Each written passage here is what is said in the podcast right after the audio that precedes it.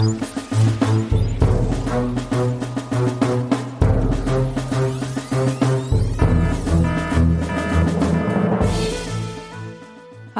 und herzlich willkommen bei der neuen Folge von Das Universum, dem Podcast, in dem Ruth und Florian über gleichnamiges Universum plaudern. Folge 52. Hallihallo.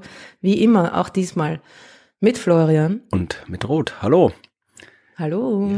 Wenn es ein wöchentlicher Podcast wäre, dann gäbe es uns erst ein Jahr. Das stimmt, 52. Ja, aber. Glücklicherweise. nein, nein, nein. Ich würde das gern jede Woche machen eigentlich, aber dazu müsste ich ähm, ungefähr 50.000 andere Termine absagen, die ich im Moment habe. Ich weiß, ich reg mich schon wieder auf. Gell? Aber wenn man den Leuten Dingen erzählen will, dann ist es ja gut, wenn man viele Möglichkeiten hat, das zu tun, prinzipiell. Nein, eh. wir müssten es halt nicht. vielleicht irgendwie, wenn, wenn wir es hinkriegen würden, dass wir so ein, weiß ich, 100.000 Leute fassendes Stadion vollkriegen, dann könnte man das alles so an einem Wochenende erledigen, mit weniger Aufwand, aber Du meinst ein Jahr in einem Wochenende oder was? Ja, keine Ahnung, wenn man das zusammenrechnet, also die, die Hörerschaften der Vorträge, Podcasts und so weiter, dann, und die alle auf einen, an einem Tag an einem Ort kriegt, dann hat man das so. Aber das ist ja auch nicht Sinn der Sache, dann. Ja, nein, eh nicht. Also. also irgendwie. Mm. Ja, aber stell dir vor, da könnten, da könntest du irgendwie 20.000 äh, Ventilatoren mitbringen und spannst eine riesige Kuppel über so ein Stadion und dann machst du eine Choreografie, alle kriegen Taschenlampen und dann müssen sie auf dein Kommando die Taschenlampen am Himmel richten und dann können sie da live den Sternenhimmel nachstellen. Das wäre ein Projekt. ja. Aber das ist ja, ich habe ja gar nicht so Allmachtsfantasien, Florian. Ich weiß nicht. das kommt aus deinem Gehirn. Aber sowas, so ein Projekt, das kannst du doch problemlos vermutlich als irgendwie als mega Kunstprojekt irgendwie fördern lassen. So wie irgendwie äh, hier Christo packt den Reichstag ein. Das ist doch in der gleichen Größenordnung. Da kriegst du irgendwie ein paar Millionen Fördergeld für Kunst und dann machen wir das. Genau, das, das sagen mir öfter Leute. Das sagen meistens Leute, die noch nie einen Fördergeldantrag äh, vor der öffentlichen Hand gestellt haben und sagen, dann kriegst doch einfach Fördergeld. Ja. Ich habe EU-Projektanträge geschrieben, naja. mehrmals, und das ist erstens genauso frustrierend wie Fördergelderanträge für die öffentliche Hand zu schreiben. Das ist ja auch die öffentliche Hand. Und ich glaube, es gibt nichts, was bürokratisch nervtötender ist, als EU-Projektanträge zu schreiben. Eben, dann solltest du ja wissen, warum ich das nicht mehr machen will. Ich habe, nachdem ich mich selbstständig gemacht habe, mir geschworen, nie wieder Evaluierung. ich mache einfach, was ich mache. Ist mir wurscht, ob es was nutzt oder nicht. Ui, dann wirst du dich nicht freuen, wenn wir nachher über so einen Termin für das Mitarbeitergespräch sprechen. Was? Moment, Moment, Moment, Moment. Wer ist hier dein Mitarbeiter? Gut, da reden wir nachher drüber, ohne das Zuhören von vielerlei Menschen. Hallo übrigens, ja. ihr da draußen. Wir reden ja. schon wieder so, als würde uns niemand zuhören, oder? Ja. Wahnsinn. Du Florian, wir haben, wir haben urviel, wir haben urviel vor, es ist urviel ja, passiert. Ähm, wir können eigentlich gar nicht so herumplaudern. Obwohl über ein Ding sollten wir vielleicht noch plaudern. Unseren erfolgreichen ersten Bühnenauftritt als das Universum. Genau, das wollte ich noch vorschlagen, dass wir das besprechen, nachdem wir es ja beim letzten Mal quasi angeteasert haben, dass wir schon aufgenommen mhm. haben und dann wird es ausgestrahlt und es hat schon stattgefunden. Wir wissen noch nicht wie, jetzt wissen wir, wie es war und es war, ja, cool. Es war super. Mhm. Es war noch, ich glaube, drei von euch da ja, ich habe jetzt nicht gezählt, aber es waren einige da, die zumindestens äh, kundgetan haben, dass sie wissen, was dieser Podcast darstellt. Und äh, den anderen, die den Podcast vorher nicht kannten, die da waren, die fanden es auch super. Und das ist ja schön. Also vielleicht hören die jetzt auch zu neu. Wenn da jetzt jemand zuhört, stimmt, stimmt, der stimmt. neu dabei war, äh, durch die Vortrag in Frastanz dazugekommen ist, dann hallo, Freut uns, dass Hallo ihr da seid. Herzlich willkommen. Bis zum nächsten Mal. Wir werden ja 2024 möglicherweise unter Umständen wieder dabei sein. Genau. Es ist echt nett dort. Also es war wirklich, wirklich schön, war wirklich ein sehr, sehr nettes Publikum. Genau. Wir gehen jetzt, und, müssen eigentlich gleich sofort ja. eine Tour ankündigen. Also wir haben jetzt hier 2022 Frastanz in Vorarlberg, 2023 Leoben in der Steiermark und 2024 Frastanz in Vorarlberg. Also das kann man eigentlich schon als das große Welttournee ankündigen. Und die Zeitskalen im Universum ja, sind halt ja. ein bisschen länger, ne? Ja, und, so ist das halt. Ja, und der letzte Termin ist noch äh, TBC, also der, den kann man noch nicht. aber wir können schon mal T-Shirts drucken für die Tour. Immerhin nicht mehr Corona, sondern TBC oder was? Oh Gott, furchtbar. Na, aber ähm, Leute, wenn ihr ein, ein, wenn ihr Veranstalter seid und äh, das Universum als Veranstaltung zu euch holen wollt, ähm, genau, wir stehen dann rum und erzählen Sachen und machen Experimente und äh, es, es ist lustig, sagte man uns. Trinken Alkohol auf der Bühne und ähm, es gibt dann vielleicht auch dann für die Besucherinnen etwas zu verkosten. Also genau. es ist irgendwie ein bunt äh, fröhlicher Abend, mit den verschiedensten Themen aus dem Universum. Genau. Also, also es war wirklich cool. Also war, es war lustig. Ich, wir, wir haben das ja nicht geprobt. Irgendwie, es war ein bisschen, naja, dilettantisch möchte ich jetzt Nein, nicht sagen. Nein, dilettantisch war es nicht. Wir sind ja beide Profis. Wir haben uns schon überlegt, was wir machen, ja, aber es war irgendwie un, un, äh, unrehearsed, ungeprobt und darum war ich ein bisschen, hm, aber es, es hat dann eigentlich ganz gut funktioniert und hat Spaß gemacht und ja, vielleicht machen wir das öfter. Genau, es war sehr nett. Ja, also wie gesagt, wenn ihr, wenn ihr äh, Veranstaltungen habt, denen noch ein Event fehlt und ihr wollt, dass Leute nicht nur rumsitzen und nichts sehen, sondern Leute rumsitzen und was sehen, dann fragt uns. Wir, wir können das Problem lösen. Sollen wir uns da, sollen wir die Bühnenshow das beobachtbare Universum nennen? Ja, na ja, das Universum klingt, glaube ich, besser. Ja. So als das beobachtbare Universum, das ist schon wieder so ein, so ein Insiderwitz, den man dann nicht versteht. Gell? Ja. Hm. Naja, können wir uns ja noch überlegen. Äh, aber apropos Beobachtbares und nicht so beobachtbares Universum. Wir haben ja auch noch Astronomie, über die wir reden sollen. Genau. Die Vorhersage, die ich getroffen habe, hat hundertprozentig zugetroffen. In der letzten ich Folge. nicht geglaubt. Ich ja, die, die Skeptikerin ist so, na, sicher nicht. Aber natürlich hast du als alter Hase naja, nein, also das ist tatsächlich eine Vorhersage, die man äh, gefahrlos treffen konnte, dass diese Ankündigung der europäischen Südsternwarte die Abbildung des schwarzen Lochs im Zentrum der Milchstraße betrifft. Also, ich mein, das da war fand ich zumindest null Interpretationsspielraum, was da verkündet wird, wenn das Teleskop das schwarze Löcher beobachtet äh, und von dem bekannt ist, dass es das schwarze Loch im Zentrum der Milchstraße beobachtet. Äh, wenn da dann verkündet wird, dieses Teleskop wird eine, hat eine Entdeckung gemacht in der Milchstraße. Mhm. Also ja, also da habe ich keinen Interpretationsspielraum gesehen.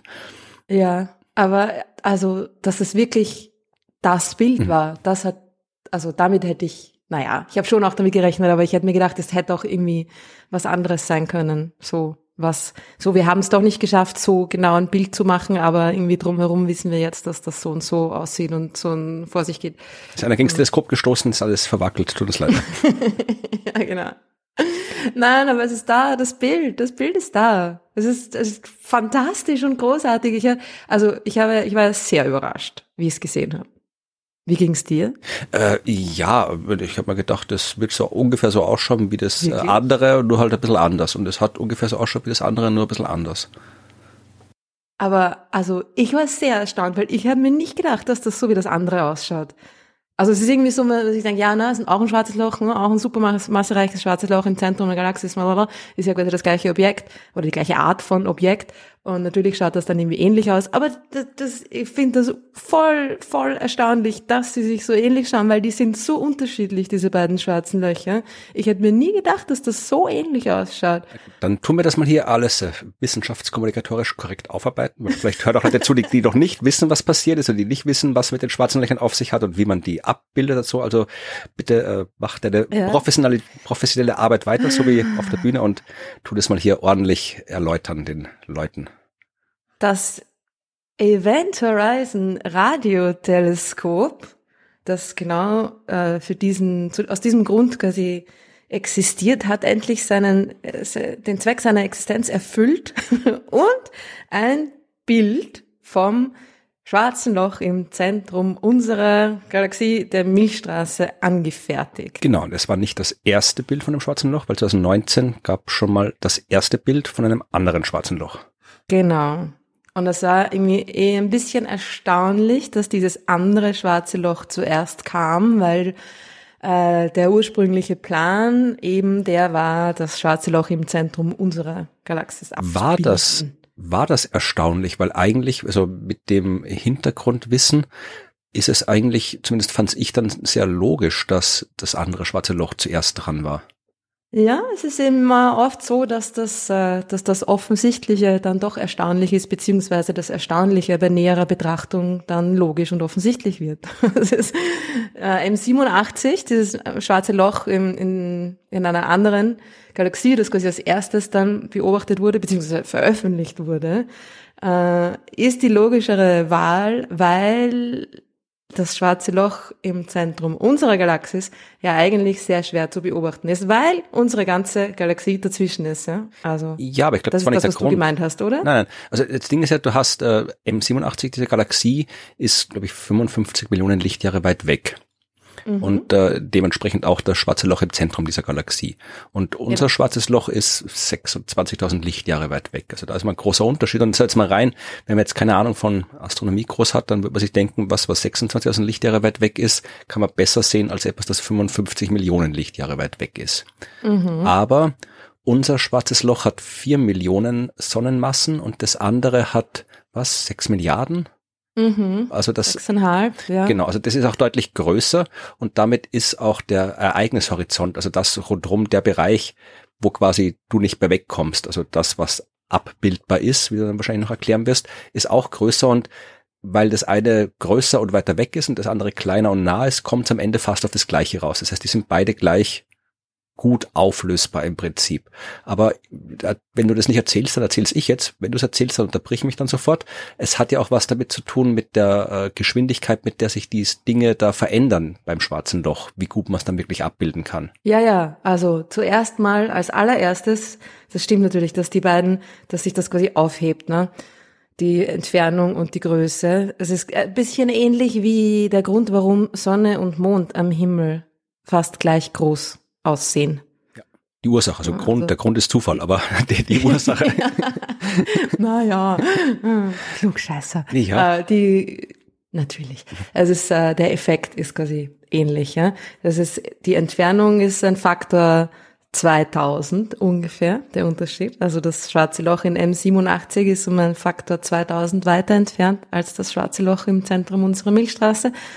Aber eben ungefähr auch 1000 500 mal so groß. Das heißt, das schwarze Loch im Zentrum unserer Galaxie sollte ein klein wenig größer aussehen mhm. als M87. Sie sind im Endeffekt beide mehr oder weniger gleich groß, so groß wie ein Donut auf dem Mond. Also erscheinen gleich groß. Genau.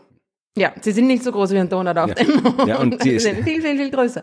Ja, und sie sind auch nicht gleich groß und sie erscheinen nur gleich groß, weil das ist sie auch erscheinen halt, ja. gleich groß, genau. Und das Ding ist jetzt aber, warum M87 so viel leichter zu beobachten war und dass äh, die Herumrechnerei nur zwei Jahre gedauert hat und nicht fünf, so wie bei dem Bild, das wir jetzt gerade gesehen haben, äh, ist, dass es wesentlich, wesentlich heller ist. Ja, es ist aktiv aktiv. M87 hat ein äh, aktives schwarzes Loch, einen aktiven Galaxienkern, AGN, Active Galactic Nucleus, und hat riesige Jets. Ja, das feuert da Material raus aus seinem Zentrum.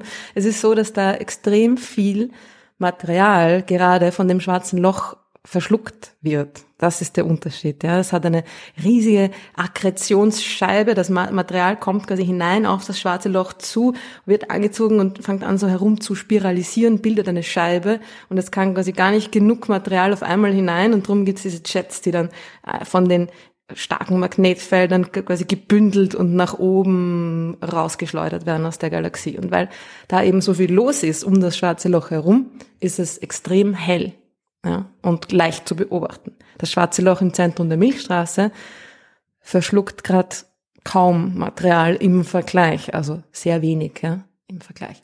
Und drum ist es einfach leuchtet nicht so hell und das macht es extrem schwer zu beobachten. Aber spielt es nicht auch eine Rolle, dass ja äh, das Material, was ja leuchtet, das ist ja das Material, was sich in einer Scheibe um das schwarze Loch herum bewegt. Und äh, mhm. äh, das bei einem kleinen schwarzen Loch wie in unserer Milchstraße braucht das wesentlich äh, weniger Zeit. Also das wirbelt da halt in, weiß ich nicht, ein paar Stunden oder irgendwie sowas, ist die Umlaufzeit um das schwarze Loch rundherum in der Milchstraße und äh, bei M87, bei dem viel größeren schwarzen Loch, ist auch die Umlaufzeit sehr viel größer. Genau, aber das ist dann, das ist der zweite Effekt. Der erste, der wichtigste Effekt ist der, kann ich es überhaupt sehen? Wie hell ist es? Ja, das war das, das war Punkt eins. Punkt zwei, okay, ich kann es sehr schwer sehen, aber ich kann es gerade sehen, ich, es, es funktioniert, aber es bewegt sich extrem schnell, das heißt, es wobbelt die ganze Zeit hin und her und es verändert sich extrem schnell. Das heißt, wenn ich eine, eine Langzeitbelichtung quasi mache, so wie man das natürlich macht, wenn man solche Objekte mit einem Teleskop beobachten will, dann verwischt das alles, ja. Also es ist einfach dann nur eine, ich kann dann quasi die, was da wirklich vor sich geht, nicht mehr auflösen, sondern ich krieg dann nur einen, einen Blob, mehr oder weniger. Ja? Und das war das zweite Problem und was sehr extrem viel Zeit und äh, Rechenzeit und neue Modelle in Anspruch genommen hat. Das Material, das um das schwarze Loch im Zentrum unserer Milchstraße rumfliegt, bewegt sich da im Zeitraum von ähm, Tagen, ja, ah, Blödsinn, das andere, ähm, Minuten, im Gegensatz zu Tagen bei M87.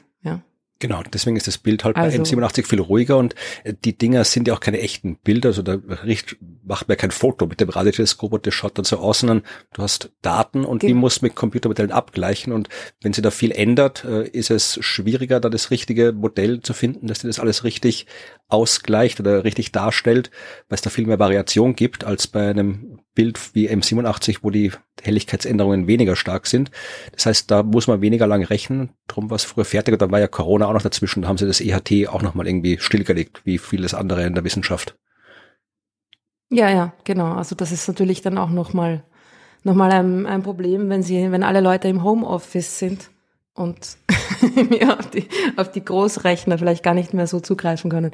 Äh, ja, ich weiß es nicht, wie sehr Corona da irgendwie einen Einfluss ja, ja, doch, auch, einen gehabt. verspätenden Einfluss auch hatte, wahrscheinlich schon, ja. Und es war auch tatsächlich, äh, war ganz absurd. Ich habe da mal eh da Anfang der Pandemie auch einen Artikel drüber geschrieben. Ich glaube, bei einer Station in Mexiko, war das Mexiko? Ich glaube, in Mexiko steht auch so ein Teil rum. Also eine, ja. also das sind ja Radioantennen, die über die ganze Welt verteilt sind, die zusammengeschaltet werden. Und eine steht unter anderem in Mexiko. Und die musste, glaube ich, gesperrt werden wegen Banditen. Also weil das einfach so unsicher war. Da war irgendwie, keine Ahnung, also, Banditen, irgendwie halt Kriminelle, die da irgendwie ständig, also du hast rechnen müssen, wenn du da durch die Wüste fährst und zur Sternwarte hinfährst, dann wirst du halt vielleicht überfallen, ermordet oder sonst was. Und darum haben die das auch zeitweilig sperren müssen. Also es ist schon, schon. Das ist äh, der Beruf des Astronomen. Der Astronomen ist ein gefährlich gefährlicher. ja, die Geschichten von den ganzen Weltraumpiraten, darum, darüber haben wir ja schon mal geredet. Ne? Erpressung ist gang und gäbe. Aber du hast mir total meine Reihenfolge da jetzt durcheinander gehabt, Nein, aber indem du sofort anfängst von den, von den äh, technischen Details Ja, aber das ist ja die offensichtlichste Frage, die sich äh, Leute dann immer stellen. Warum kommt das Bild der Milchstraße erst so spät, wenn wir schon eher eins gehabt haben vorher? Und da dachte ich, vielleicht beantworten wir die zuerst, weil sonst fragen ja. sich das alle die ganze Zeit und passen nicht auf, wenn du das andere erzählst. Also das erste, genau, ist der Faktor, dass, dass es weniger hell, weil es weniger Material verschluckt. Der Grund, warum dieses Ding überhaupt hell ist, unter Anführungszeichen, ja, ist da vielleicht auch noch interessant für Leute. Warum kann man das überhaupt sehen? Das ist ja ein schwarzes Loch, das sieht man ja eigentlich nicht. und es ist natürlich auch nicht hell im Sinne von hell wie die Sonne für unsere Augen hell und für unsere Augen zu sehen, sondern es handelt sich dabei um ein Radiobild, also ein Bild mit Radiowellen. Ähm, und die sind natürlich davon abhängig, wie viel Material da ist, wie heiß das Material ist. Und je, je, je heißer es ist, jetzt desto mehr Material da ist, desto mehr Radiowellen werden von dem Material auch abgestrahlt. Ja? Und diese Radiowellen, die eben von dieser, von dieser rumspiralisierenden Akkretionsscheibe um das schwarze Loch kommen, die fangen wir mit unseren großen Radioteleskopen auf. Und die, diese Veränderung, nämlich auf dem Zeitskalen von Minuten, die waren dann das zweite Problem. Ja. Beim Schwarzen Loch in M87, da ist das Ganze, naja, auch nicht stillgestanden, ne? also bewegt sich im Zeitraum von ein paar Tagen oder, oder Wochen, ja, das Material einmal rundherum. Und äh, es ist aber viel, viel, viel einfacher, da eben einfach ein scharfes Bild zu machen, ein mehr oder weniger scharfes Bild. Ja. Ähm, und dann gibt's noch ein drittes Problem, nämlich das Zeug, das da dazwischen ist. Ja? Mhm. Du schaust, wenn du in eine andere Galaxie schaust, ja eigentlich aus der Milchstraße hinaus, quasi nach oben oder nach unten, ne? wenn du jetzt die Milchstraße als riesige Scheibe dir vorstellst. Und da ist wenig dazwischen. Da ist einfach der, der mehr oder weniger leere intergalaktische Raum dazwischen. Plus M87 ist eine elliptische Galaxie. Mhm. Die hat keine Sternenscheibe, die hat keine Staub- und Gasscheibe. Das sind quasi einfach nur Sterne, ähm, ja, mehr oder weniger kugelförmig, eiförmig äh, auf ihren Bahnen angeordnet in dieser ganzen Galaxie. Ja. Die schwirren da in alle Richtungen rundherum und sind aber eigentlich, sind eigentlich fast nur Sterne in so einer ähm, elliptischen Galaxie. Es gibt auch noch dann jede Menge heißes Gas dazwischen, aber es ist eben, dass die Dichte des Gases ist sehr, sehr, sehr gering. Ja? Das ist nicht so ein Problem. In der Milchstraße hast du diese Scheibe, diese Sternengas-Staubscheibe. Und die ist im Radiobereich natürlich zu einem Großteil durchsichtig. Also der Staub zum Beispiel, die wirklich die, die kompakten äh, kleinen Staubteilchen, die so ein Problem für optische, sichtbare Licht, äh, optische Astronomie darstellen, die interessieren Radiowellen nicht, ja, sind zu groß. Aber gibt andere, andere Hindernisse, zum Beispiel jede Menge ähm, wärmeres Gas, turbulentes Gas, turbulentes Plasma, ja, das da auch in der Milchstraßenscheibe ist von ja, Supernova-Überresten zum Beispiel oder was auch immer. Ja, wenn wir uns an dieses Bild erinnern, über das haben wir auch vor ein paar Folgen gesprochen, das Bild vom Zentrum der Milchstraße, das das Meerkat-Teleskop ja, aufgenommen mich, hat, ja. Da hat man das gut gesehen, dieses turbulente Gas. Wenn, wenn ihr das nochmal irgendwie euch ähm, vielleicht schaut es euch nochmal an oder ruft es euch ins Gedächtnis, dass er in jede Menge ähm, Strukturen, diese Blasen, ja, diese diese ganzen spiralisierenden Strukturen, die, die, die man da gesehen hat in diesem, in diesem Bild. Das ist da alles dazwischen, ja. Und du musst das quasi modellieren, was dieses turbulente, heiße Gas mit den Radiowellen macht, die sich da durchbewegen. Weil sobald du heißes Gas hast, hast du Magnetfelder und Magnetfelder und Radiowellen, die vertragen sich nicht so gut. Ja? Also die, die lenken sich einfach gegenseitig ab oder beeinflussen sich gegenseitig. Ja? Das heißt, das war noch das dritte Problem. Man hat ähm, man, man hat jede Menge neue Modelle für die Bewegung des interstellaren heißen Gases in der Milchstraße gebraucht, ja, um, um diese, um die Bilder von diesem Störeinfluss da zu, zu reinigen, quasi, ja. Also es ist ein bisschen ähnlich wie das, was die Atmosphäre mit dem Licht macht, ja. Da, dieses Gas bewegt sich da, wobbelt durch die Gegend und du hast dann einfach ein, ein, ein verschwommenes äh, Bild dadurch. Ja. Und das, das war das dritte Problem. Und das hat auch sehr viel Zeit in Anspruch genommen anscheinend. Aber sie haben es gelöst. Aber sie haben es gelöst im Endeffekt, ja. Und es ist natürlich äh, genauso von, von den technischen Voraussetzungen und äh, Dingen, die da hineingeflossen sind an, an Rechenarbeit und an, an menschlicher Arbeit, quasi an, an Gehirnarbeit, genauso beeindruckend wie M87. Ja? Und die, die Größenordnungen sind, sind, sind die gleichen. Ja? Wieder dieses Ding mit Donut am Mond, beziehungsweise die Größe dieses, dieses Objekts am Himmel ist irgendwie so, wie wenn man durch ein Nadelöhr in Südamerika schauen würde, aus Europa, von Europa aus, ja. Also. Das ist unfassbar, wie klein dieses Ding ist. Ja. die sind echt kreativ. Ich habe irgendwo, ich glaube in ESO in München haben sie gesagt, sie können mit dem EHT irgendwie die Schaumblase in einem Bier in New York sehen kann oder irgendwie sowas. Ja, ja man, man kann sich da alle möglichen lustigen Vergleiche einfallen lassen. Ja ist auch irgendwie das, das Donut, bei uns hat, hat man irgendwie gesagt, eine CD auf dem Mond und in den USA ist es natürlich ein Donut auf dem Mond, weil irgendwie Donuts viel, viel äh, gebräuchlicher sind als bei uns. Ja. Wer, wer hat denn noch CDs heutzutage? Hm, ich schon. Kannst du auch eine DVD nehmen, oder? Die ist hat das, doch auch keiner mehr. Ähnlich, ähm, veraltet. Eine Kassette. Ja. Naja, aber es ist, es ist auf jeden Fall, welchen Vergleich auch immer man, man hernimmt, es ist äh, unfassbar. Und die Technologie natürlich dahinter. Ich meine, ich weiß nicht, haben wir über das haben wir über das M87-Bild überhaupt schon mal gesprochen in, in diesem Podcast? Naja, das war 2019, schon, da gab es den Podcast noch nicht. Also Nein, ich glaube nicht. Aber wir haben über die Technik der Interferometrie Weiß ich nicht, aber oder? wir sollten sie auf jeden Fall noch mal kurz erwähnen, weil ja. das ist nämlich auch ein Punkt, den ich dann noch, noch nachgefragt hätte, wenn du ihn nicht angesprochen hättest, weil ja nämlich, äh, man sagt immer, man hört das immer in den Erklärungen, ja, da ist dieses Material, das fliegt um das schwarze Loch rundherum und dadurch wird es halt irgendwie aufgeheizt und so weiter und äh, dadurch fängt es an abzustrahlen und zwar Radiolicht. Das mhm. Ding ist aber, das strahlt ja nicht nur Radiolicht ab. Das strahlt ja Nein. alles Mögliche ab, aber wir benutzen trotzdem ein Radioteleskop dafür und das hat einen Grund. Ja, genau. Na, das hat sehr viele Gründe. Ja. Also erstens dieses, die, die, dass, eine, dass Radiowellen sich sehr, sehr gut ähm, an störenden Dingen vorbei bewegen können, weil sie so groß sind. Ja. Also, je kleiner die Lichtwellen, desto mehr werden sie von interstellarem Material absorbiert. Und wenn du irgendwie eine große Lichtwelle hast, die ist irgendwie, die interessiert sich nicht für die für, für den Kleinkram, der da dazwischen ist. Ja. Radiowellen sind auch, können durch die Atmosphäre durch. Ja. Die Atmosphäre ist komplett durchsichtig im Radiobereich. Ja, man könnte jetzt sagen zum Beispiel, wir haben doch jetzt hier das super neue, tolle James Webb, das ist doch so toll und super, warum macht das es nicht? Das soll da mal hinschauen. naja, weil also James Webb könnte schon, könnte natürlich schon durch den Staub durchschauen, aber und James Webb ist großartig und hat eine wunderbare Auflösung, ähm, aber es hat trotzdem nur einen äh, sechs Meter großen Spiegel oder sechseinhalb, wie war das nochmal? Ja, du kennst dich aus mit James Webb.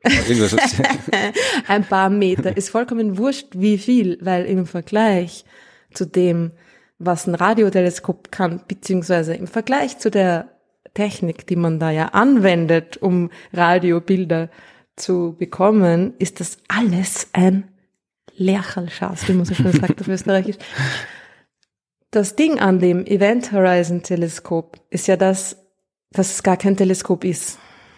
Genau. Das ist ja ein, nur ein, ein virtuelles Teleskop. Also es ist nicht irgendwie eins, das man nur mit äh, VR-Brillen sehen kann oder so. es ist schon real, aber das Teleskop gibt's nicht als Teleskop. Ja? Genauso wie es die meisten teilnehmenden Teleskope am Event Horizon Teleskop nicht als einzelne Teleskope gibt, sondern als viele einzelne kleine, die wie ein großes zusammenarbeiten. Ja. Und das ist das Besondere an der, an der Radioastronomie. In der Radioastronomie beobachtet man hauptsächlich mit Interferometrie. Das heißt, es werden Teleskope zusammengeschaltet. Es wird das, nicht nur das Bild überlagert, wie man das natürlich bei optischen Teleskopen, Infrarotteleskopen auch macht, ja, oder machen kann, sondern es werden tatsächlich die Wellen selbst Welle für Welle überlagert, ja. Das ist jetzt, wenn man sich vorstellt, man denkt sich, naja, aber wieso, wieso sollte das so schwierig sein? Wenn man sich vorstellt, dass diese Lichtwellen sich natürlich mit Lichtgeschwindigkeit bewegen, du musst etwas, was die ganze Zeit sich verändert, ja, und sich mit Lichtgeschwindigkeit bewegt, also sich sehr schnell verändert, äh, ganz genau, exakt Punkt für Punkt überlagern, damit das funktioniert, ja. Ja, das heißt, man muss äh, im Wesentlichen aufzeichnen. Zu dem Zeitpunkt X war die Stärke der Radiowelle Y und zum nächsten genau. Zeitpunkt X war sie ein anderes Y. Das muss ich alles wissen und weil die Radiowellen halt sehr langwellig sind, haben wir genug Zeit, um das in einer ausreichend großen Auflösung hier aufzuschreiben, also im Computer zu speichern. Und dann ist es gespeichert ja. und dann kann ich nachher von allen Radioteleskopen, die rumstehen auf der Welt, die Speicherdaten einsammeln und dann am Computer nochmal so ein, so ein ja, Replay nochmal abspielen und die dann da gleichzeitig abspielen und überlagern.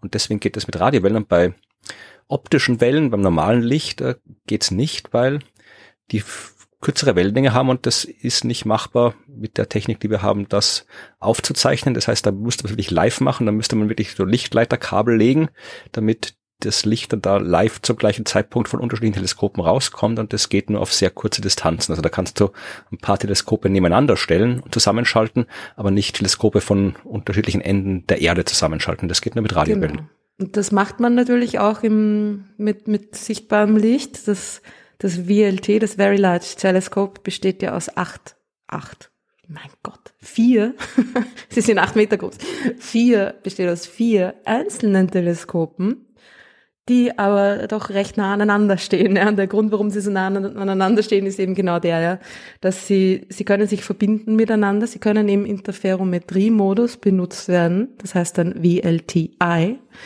VLT-Interferometer. Und da sind tatsächlich unter dieser Teleskopplattform ne, natürlich Glasfaserkabel verlegt, die das Licht wirklich zusammenführen. Also das kommt dann auch wirklich äh, gleichzeitig am Detektor an. Ja. Ja, weil das sind auch bei den Radioteleskopen sind auch so gigantische Mengen, dass das nicht machbar ist, dass man die zum Beispiel jetzt einfach übers Internet irgendwo hinspielt.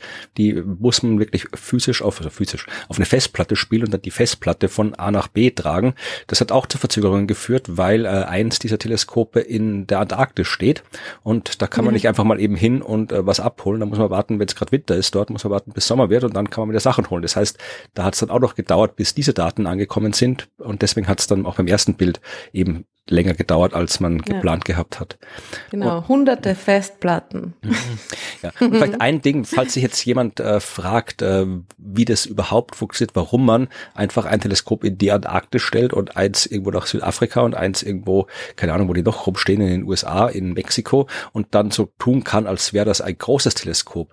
Mir hat das immer geholfen, wenn ich mir den anderen Prozess vorgestellt habe. Also nicht jetzt irgendwie aus Einzelteleskopen eins aufbauen, sondern aus einem Teleskop äh, was wegnehmen. Weil du kannst ja im Prinzip, man soll es nicht machen, aber du kannst ja im Prinzip ein normales Teleskop nehmen und da ein Loch reinmachen. Das kann ja, also mit der Pistole durchschießen oder was immer, keine Ahnung. Das kannst du machen. Wie gesagt, man soll, genau, oder Piraten. äh, man sollte es nicht machen, aber das Teleskop, also wenn der Spiegel jetzt nicht komplett zerbricht, wenn da einfach nur ein Loch drin ist, dann funktioniert das Teleskop noch wunderbar weiter. Ja, weil es kann immer noch, die Lichtstrahlen werden immer noch genau dahin fokussiert, wo sie hinfokussiert werden sollen. Es fehlt halt nur minimal Lichtsammelfläche. Das heißt, das Teleskop funktioniert dann genauso wie vorher, nur ähm, als wäre es ein minimal kleineres Teleskop. Das ist kein Problem. Und jetzt kann man sich vorstellen, okay, ich kann ja auch ein größeres Loch machen, beziehungsweise ich könnte den auch in der Mitte durchschneiden, den Spiegel, und dann äh, stelle ich die einen Meter auseinander, dann habe ich auch, kann ich auch interpretieren als ein Teleskop mit halt einem sehr, sehr großen Loch in der Mitte. Aber wenn ich dann die Daten von beiden gleichzeitig bekomme, dann funktioniert es ja immer noch, so wie ein Teleskop mit einem sehr, sehr großen Loch. Und dieses Prinzip kann man halt dann äh, ins Extrem führen, indem ich einfach ein Teleskop in die eine Ecke der Welt stelle, das andere in die andere Ecke der Welt. Dann habe ich halt ein sehr, sehr großes Loch dazwischen. Aber solange die Daten zusammengeführt werden können, funktioniert das immer noch wie ein Teleskop, nur halt in dem Fall ein Teleskop mit einem äh, Durchmesser dem, dass der Durchmesser der die so groß wie die Erde ist und dementsprechend steigt dadurch die Auflösung, also die Trennschärfe des Teleskops. So habe ich mir das immer genau. vorgestellt, wie es funktioniert. Nur es ist eben genau andersrum. Ne? Es ist nicht eine riesige, eine riesige Schüssel mit ein paar Löchern drinnen, sondern es ist eine riesige Schüssel, wo quasi nur die Löcher intakt sind. Also wo, nur, ja. wo nur ganz, ganz kleine Stücke, Splitter dieser gigantischen Schüssel da intakt sind. Also so, aber sie sind genau an der richtigen Stelle, ja, und sind genau die, die gemeinsam bilden sie immer noch genau die richtige Krümmung quasi, ja, wenn man sich jetzt das in der Analogie vorstellt, die, die dann dazu führt, dass sie zusammenarbeiten können, ja. Und das ist natürlich, äh, je weniger von diesen Splittern ich habe, desto schwieriger wird das, das Bild zu interpretieren. Ja? Also was man dann macht, was, was im Endeffekt passiert, ist, dass du das zurückrechnen musst, wie dein, wie dein Bild ausschauen würde, je weniger Information du hast, desto mehr Unsicherheit und Ungenauigkeit ist da natürlich drinnen. Ja. Eine andere Möglichkeit, sich das vorzustellen, ist, wenn man eine Melodie auf einem kaputten Piano spielt. ja. Da fehlen einfach ein paar Tasten, beziehungsweise in unserem Fall habe ich nur ein paar Tasten und dann spiele ich eine Melodie, ja, und ich erkenne irgendwie, ich kenne eine charakteristische äh, Sequenz, ja, und der Rest fehlt mir aber und dann muss ich schauen, ist das jetzt, ich glaube zu erkennen, okay, ah, es ist under pressure, ja, und in Wirklichkeit bin ich aber in einer keine Ahnung, ja, 80er Jahre Disco und das ist natürlich Ice Ice Baby. Ja. das kennt auch kein Mensch wahrscheinlich. Ich habe damals auch die Bravo gelesen, wo Vanilla Eis drauf. Ich hatte sogar die ganze dum, Platte dum, von Vanilla Eis. ja, ich hatte die. Ich glaube, sie und dann plötzlich freust dich schon auf Under Pressure und plötzlich geht's los. Eis, Eis, Baby. Naja, egal. Ich erinnere mich bis heute äh, an das Interview in der Bravo, wo hier Vanilla Eis, der Rapper, gesagt hat, sein Lieblingsfrühstück ist Salami-Pizza mit Cola. Da habe ich mir gedacht, so als, als weiß ich, 15 Jahre oder wie alt ich war, dachte, cool. Wenn man erwachsen ist, darf man das. Ja, ja so bitte weiter mit der Wissenschaft. Genau. Äh, und das, der springende Punkt ist natürlich, na, wenn ich, wenn ich weiß, dass, dass, dass ich auf einem Konzert einer Queen Tribute Band bin, wird nicht Ice Ice Baby kommen, ja. Also ich habe gewisse, ähm, gewisse Hintergrundinfos, die mir helfen, meine kaputte Melodie zu interpretieren. Und das sind genau die Annahmen und Modelle, die ich habe. Wenn ich weiß, ähm, das ist ein schwarzes Loch, ja, dann kann ich da verschiedenste Modelle, verschiedenste Annahmen hineinfüttern, ein Bild quasi erzeugen, das so sollte es aussehen und es dann mit meinen Daten vergleichen. Ja? Genau, man muss auch sagen, so, also wenn so es jetzt kein schwarzes das, Loch gewesen wäre, dann hätte man das auch gemerkt. Es ist jetzt nicht so, dass nur weil man ja. angenommen hat, dass da jetzt ist, dass man dann alles so hingerechnet hat, als ist da eins, sondern wenn da jetzt keins gewesen wäre, dann hätte man das auch gemerkt bei den ganzen äh, Versuchen äh, hier Bild zu interpretieren und zu berechnen.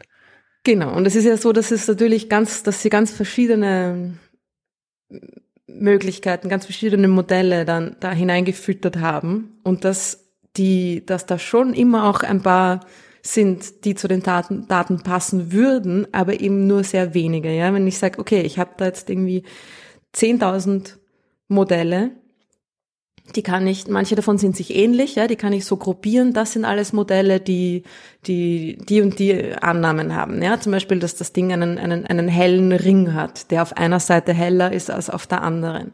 Dann habe ich eine andere Gruppe an Modellen, wo ich sage, okay, das ist einfach nur ein heller Ring der überall gleich hell ist. Dann habe ich eine andere Gruppe von Modellen, wo ich sage, oh, das ist gar kein Ring, das ist einfach nur ein Blob, ja, das ist einfach nur eine, ein Kreis, quasi ein heller und so weiter, ja. Und man kommt drauf, ah, die Modelle, es gibt da irgendwie die meisten Modelle, die die Daten gut repräsentieren, ja, oder gut zu den Daten passen, sind Modelle von einem Ring, der zum Beispiel, wie es bei M87 der Fall war, auf einer Seite heller ist als auf der anderen, ja. Genau, es gibt ja, glaube ich, auch Modelle theoretisch, äh, ich bin mir ziemlich sicher, dass sie die auch gehabt haben, wo man davon ausging, dass da nicht ein schwarzes Loch ist, sondern zwei im Zentrum. Genau. Das würde, das wäre wär ganz zum Schluss gekommen. Ach so. Florian. ja, das ist noch eine Möglichkeit. Ja. Das, das kann wirklich sein. Und das ist halt vor allem auch dadurch, dass sich dieses schwarze Loch jetzt in, im Zentrum der Milchstraße, das ist unser, unser neues Bild, dass sich das so schnell ändert, es eigentlich könnte genauso auch diese schnelle Änderung quasi davon verursacht werden, dass das zwei schwarze Löcher sind, die einander umkreisen. Ja?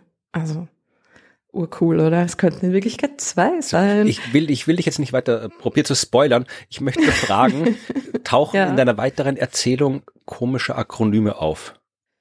Ähm, Moment mal, lass mich da mal runter scrollen. Nein jetzt glaubt, nein, nein, was meinst du? Okay, na, ich habe äh, mir nicht viel angeschaut, äh, die konkrete Wissenschaft, das steht auch in meiner Liste, aber es sind ja, glaube ich, sechs Papers äh, veröffentlicht worden, mindestens, glaube sogar noch mehr, wo die Ergebnisse vorgestellt wurden über Sagittarius A Stern, das schwarze Loch. Und ich habe nur mal so kurz in das erste hinein gescrollt und bisschen durchgeschaut und bin da auf Akronyme gestoßen, nämlich äh, sie schreiben von Modellen und entweder diese Modelle, was auch immer sie genau beschreiben, vermutlich eh dies, das was du gerade beschrieben hast. Also entweder diese Modelle sind, wie sie schreiben, äh, eine Standard and Normal Evolution oder sie sind in einer magnetically arrested disk. Und jetzt darfst du wieder Akronyme raten. Standard and Normal Evolution ist eine Klasse von Modellen und magnetically arrested disk ist die andere Klasse von Modellen. Sane. Ja, magnetically arrested disk. Mad. genau. Also es gibt Sane-Modelle und Mad-Modelle. Also ja. Das heißt, wir können uns entscheiden, ob das schwarze Loch äh, geistig gesund oder verrückt ist. Äh, Zumindest gibt es diese, äh, wenn du nichts davon erzählst, dann vielleicht heben wir es uns für ein anderes Mal auf, aber ich wollte nur darauf hinweisen, dass es auch hier wieder schön viel Material für komische Akronyme gibt und anscheinend kann man das schwarze Loch entweder Sane oder Mad modellieren. Okay, und es passt beides gleich gut, oder? Oh, soweit habe ich nicht gelesen. Das muss jetzt offen bleiben. Du interessierst dich nur für die Akronyme. ja, na, ein Akronym habe ich gerade gesehen, kommt noch vor, aber das, das kommt erst.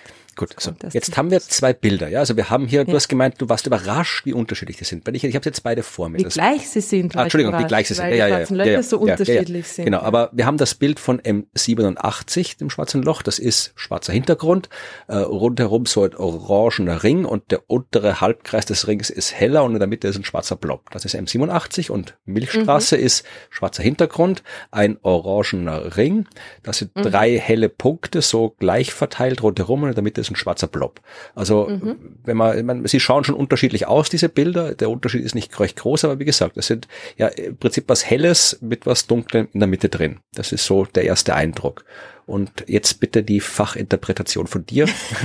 was daran bemerkenswert ist und was nicht. Also, das erste, was eben bemerkenswert ist, ist, dass sie sich so gleich schauen. Weil sie ja so unterschiedlich sind. Was um das schwarze Loch herum passiert, ist extrem anders bei den beiden. Ja?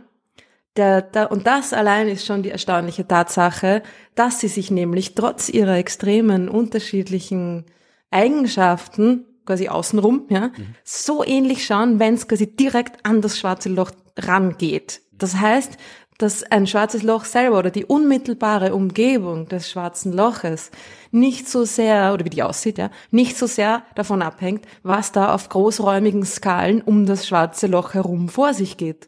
Okay, aber das schwarze das Löcher. Das ist ja schon mal sehr spannend, oder? Ja, aber dass schwarze Löcher im Wesentlichen keine Eigenschaften haben, war ja schon zumindest aus der Theorie bekannt oder vermutet, dass ein schwarzes Loch halt das ist und es hat eine gewisse Größe und äh, eine gewisse, glaube elektrische Ladung und das war's. Also Drehimpuls, Ladung und Masse. Mehr hat ein schwarzes genau. Loch nicht.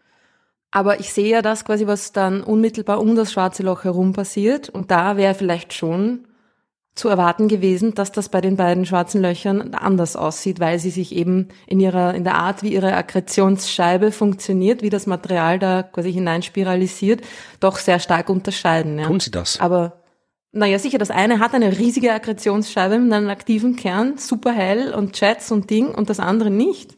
Okay. Schon sehr unterschiedlich. Aber das eben quasi, das ist das, was auf der, auf größeren Skalen um das schwarze Loch herum passiert. Das ist sehr, sehr unterschiedlich.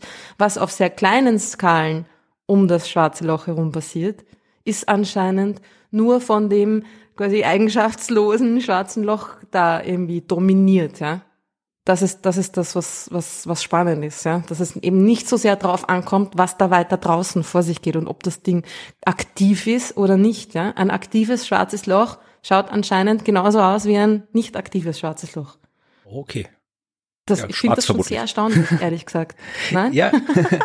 nein, nein, das ist. Du bist immer so der coole. Ja, eh klar. Ich finde das sehr erstaunlich. Nein. Und das ist irgendwie einfach genau das, was das, das also die, weißt du, die hunderttausendste Bestätigung der, der Relativitätstheorie, wenn ich es noch rausbringe.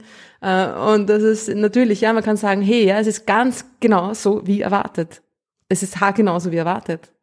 Ja, eh. Ist das erstaunlich? Ja, ja ich finde schon, ja. dass das erstaunlich ist. Ja. Und eben, dass die, der, die großräumige Umgebung der, der schwarzen Löcher und ihre Aktivität, ja, ihr Feedback, das sie auf den Rest der Galaxie haben, vollkommen wurscht für die, für das unmittelbare Erscheinungsbild des schwarzen Lochs selber, ja. Finde ich schon spannend. Aber es gibt einen Unterschied. Okay. Und der ist auch sehr interessant. Und der ist auch sehr wichtig. Nämlich, die hellen Blobs in dem Bild von der Milchstraße, ja, die sind vermutlich nicht echt, sondern Artefakte von der Berechnung. Also es ist jetzt nicht so, dass da dass das ein, ein, eine wirklich äh, signifikante ähm, Aufhellung ist, die da stattgefunden hat, ja, sondern das waren, diese Blobs sind in den unterschiedlichen Bildern immer an unterschiedlicher Stelle. Es ist schon, dass die meisten Modelle, die zu den Daten gut passen, die Blobs an diesen Stellen haben, sonst wäre es nicht so rausgekommen, ja. Aber es ist trotzdem einfach nicht, ist nicht signifikant im Gegensatz zu M87, wo die hellere Hälfte und die weniger helle Hälfte sehr wohl signifikant sind. Ja. Okay. Und was da passiert, ist, dass das heller ist bei M87, weil die rechte Seite der Scheibe quasi, oder recht, ne, rechts, links, ähm, wenn man so drauf schaut, ja, ist heller, weil sie auf uns zukommt. Und das wird dann aufgehellt, weil etwas, das sehr schnell auf uns zukommt, durch relativistische Effekte heller wird. Ja, das Material ist quasi schneller, ist, ist naja, ist nicht schneller da als das Licht, aber es ist fast so, fast so schnell an einem anderen Ort wie das Licht, das es aussendet. Ja? Und dadurch wird die, die Helligkeit äh, erhöht. Ja? Also es kommt auf uns zu in dem Sinne, dass es rotiert. Also es, es kommt auf uns genau. zu, aber dann, dann geht es auch wieder weg. Also ja. Also es ist nicht irgendwie, dass da jetzt ah, jemand Angst kriegt. Keine Angst, nein, nein, es kommt auf uns zu, aber es biegt dann ab. es schwirrt um das schwarze Loch herum und wir sehen die eine Hälfte von dieser Scheibe eben auf uns zukommen, dann abbiegen und dann wieder von uns wegfliegen. Wenn sie von uns weg, wenn das Material von uns wegfliegt, ist es weniger hell, als wenn es auf uns zukommt. Ja. Und äh, was sehen wir da jetzt von der Scheibe her? Weil wir sehen immer, das wirst du auch gleich erklären vermutlich, wir sehen ja immer ein, einen hellen Ring mit einem dunklen Blob in der Mitte. Aber das heißt mhm. jetzt nicht, dass wir in beiden Fällen, äh, sowohl M87 als auch äh, Milchstraße, genau von oben auf diese Scheibe raufschauen. Das ist ja nicht der Fall. Mhm. Bei der Milchstraße eben schon. Okay. Und das ist genau das, also das ist was wirklich erstaunlich ist, noch erstaunlicher als alles andere. Warum hat der, dieser Ring bei dem schwarzen Loch in unserer Milchstraße nicht so eine eindeutige, hellere Seite auf einer Seite, ja? Warum ist das nicht so? Weil, wenn das eine Scheibe wäre, die auch quasi rotiert und da muss ja dann eine Seite auf uns zukommen, ne? Ja. ja. Ist aber nicht so. Was ist die Erklärung, dass man eine, eine Scheibe sieht, wo man aber nicht die Geschwindigkeit, mit der sich das Material bewegt, wahrnehmen kann? Hm, ja, dann schaut man von oben drauf. Genau, das schaut von oben drauf. Und das ist wirklich erstaunlich, weil Milchstraße von der Seite, wir sind in der Milchstraße drinnen. Wir sehen die Milchstraße und alles, was in ihr ist, quasi von der Seite. Das heißt, wir haben voll erwartet, dass wir das schwarze Loch und seine Akkretionsscheibe auch von der Seite her sehen. Das hat eine andere Orientierung als der Rest der Milchstraße. Okay, aber einer, bevor wir das, äh, das ist sehr, sehr interessant, Crazy. Äh, bevor wir, bevor wir zu dem kommen, ähm, wie ist das jetzt einmal genau, weil das ist auch was, was man da berücksichtigen muss. Äh, die Geometrie ist ja kompliziert beim schwarzen Loch. Äh, wir sehen ja nicht. Ist sehr kompliziert. Das heißt, wir, wir sehen ja äh, nicht einfach nur das, was da ist, sondern es ist ja ein bisschen so kubistisch. Also das Licht wird ja durch die starke Gravitationskraft auch von Punkten äh, um das schwarze Loch herumgebogen, die wir eigentlich gar nicht sehen sollten. Es ist nicht kubistisch, weil es ist alles äh, total äh, rund und smooth, ja. ja ich wollte das bei weiß, kunsthistorisches Wissen einfließen lassen, ja. Na, Angeber. Das ist das einzige Ding, was wir gemerkt haben aus, aus dem Kunstunterricht in der Schule, dass Kubismus eben das ist, wo man das zeigt, das abbildet, was da ist und nicht nur das, was man sieht. Ja. Insofern ist es, egal aus welchem Blickwinkel ich auf das schwarze Loch schaue, so, dass ich immer einen Ring sehe weil das Licht von allen Seiten um das schwarze Loch herumgebogen und herumgewickelt ist. Das heißt, ich sehe die Seiten des schwarzen Lochs, ich sehe also links und rechts quasi, ich sehe vorn, ich sehe hinten, ja, ich sehe, ich sehe alles rundherum. Und was ich da wirklich sehe, ist auch nicht genau der quasi Ereignishorizont, das schwarze Loch, das Schwarze in der Mitte und dann das helle Material, sondern zuerst einmal sehe ich das, das Licht, das sich da rundherum wickelt. Ja? Also ich habe in der Mitte natürlich wirklich das, das, das schwarze Loch, ja, das, wo kein Licht rauskommt, darum ist es ja auch dunkel in der Mitte. Aber dann sehe ich zuerst mal noch die, also sehe ich unter Anführungszeichen, die Rückseite des Ereignishorizonts, dann wieder die Vorderseite, dann wieder die Rückseite, weil das Licht da natürlich einfach nicht geradeaus entkommen kann, sondern total herumgewickelt und herumspiralisiert wird. Ja? Man sagt ja immer, das Licht kann ähm, hinter dem Ereignishorizont nicht entkommen und na, wenn ich am Ereignishorizont bin und Licht bin, also mich mit Lichtgeschwindigkeit bewege, per Definition kann ich dann vom Ereignishorizont gerade noch entkommen.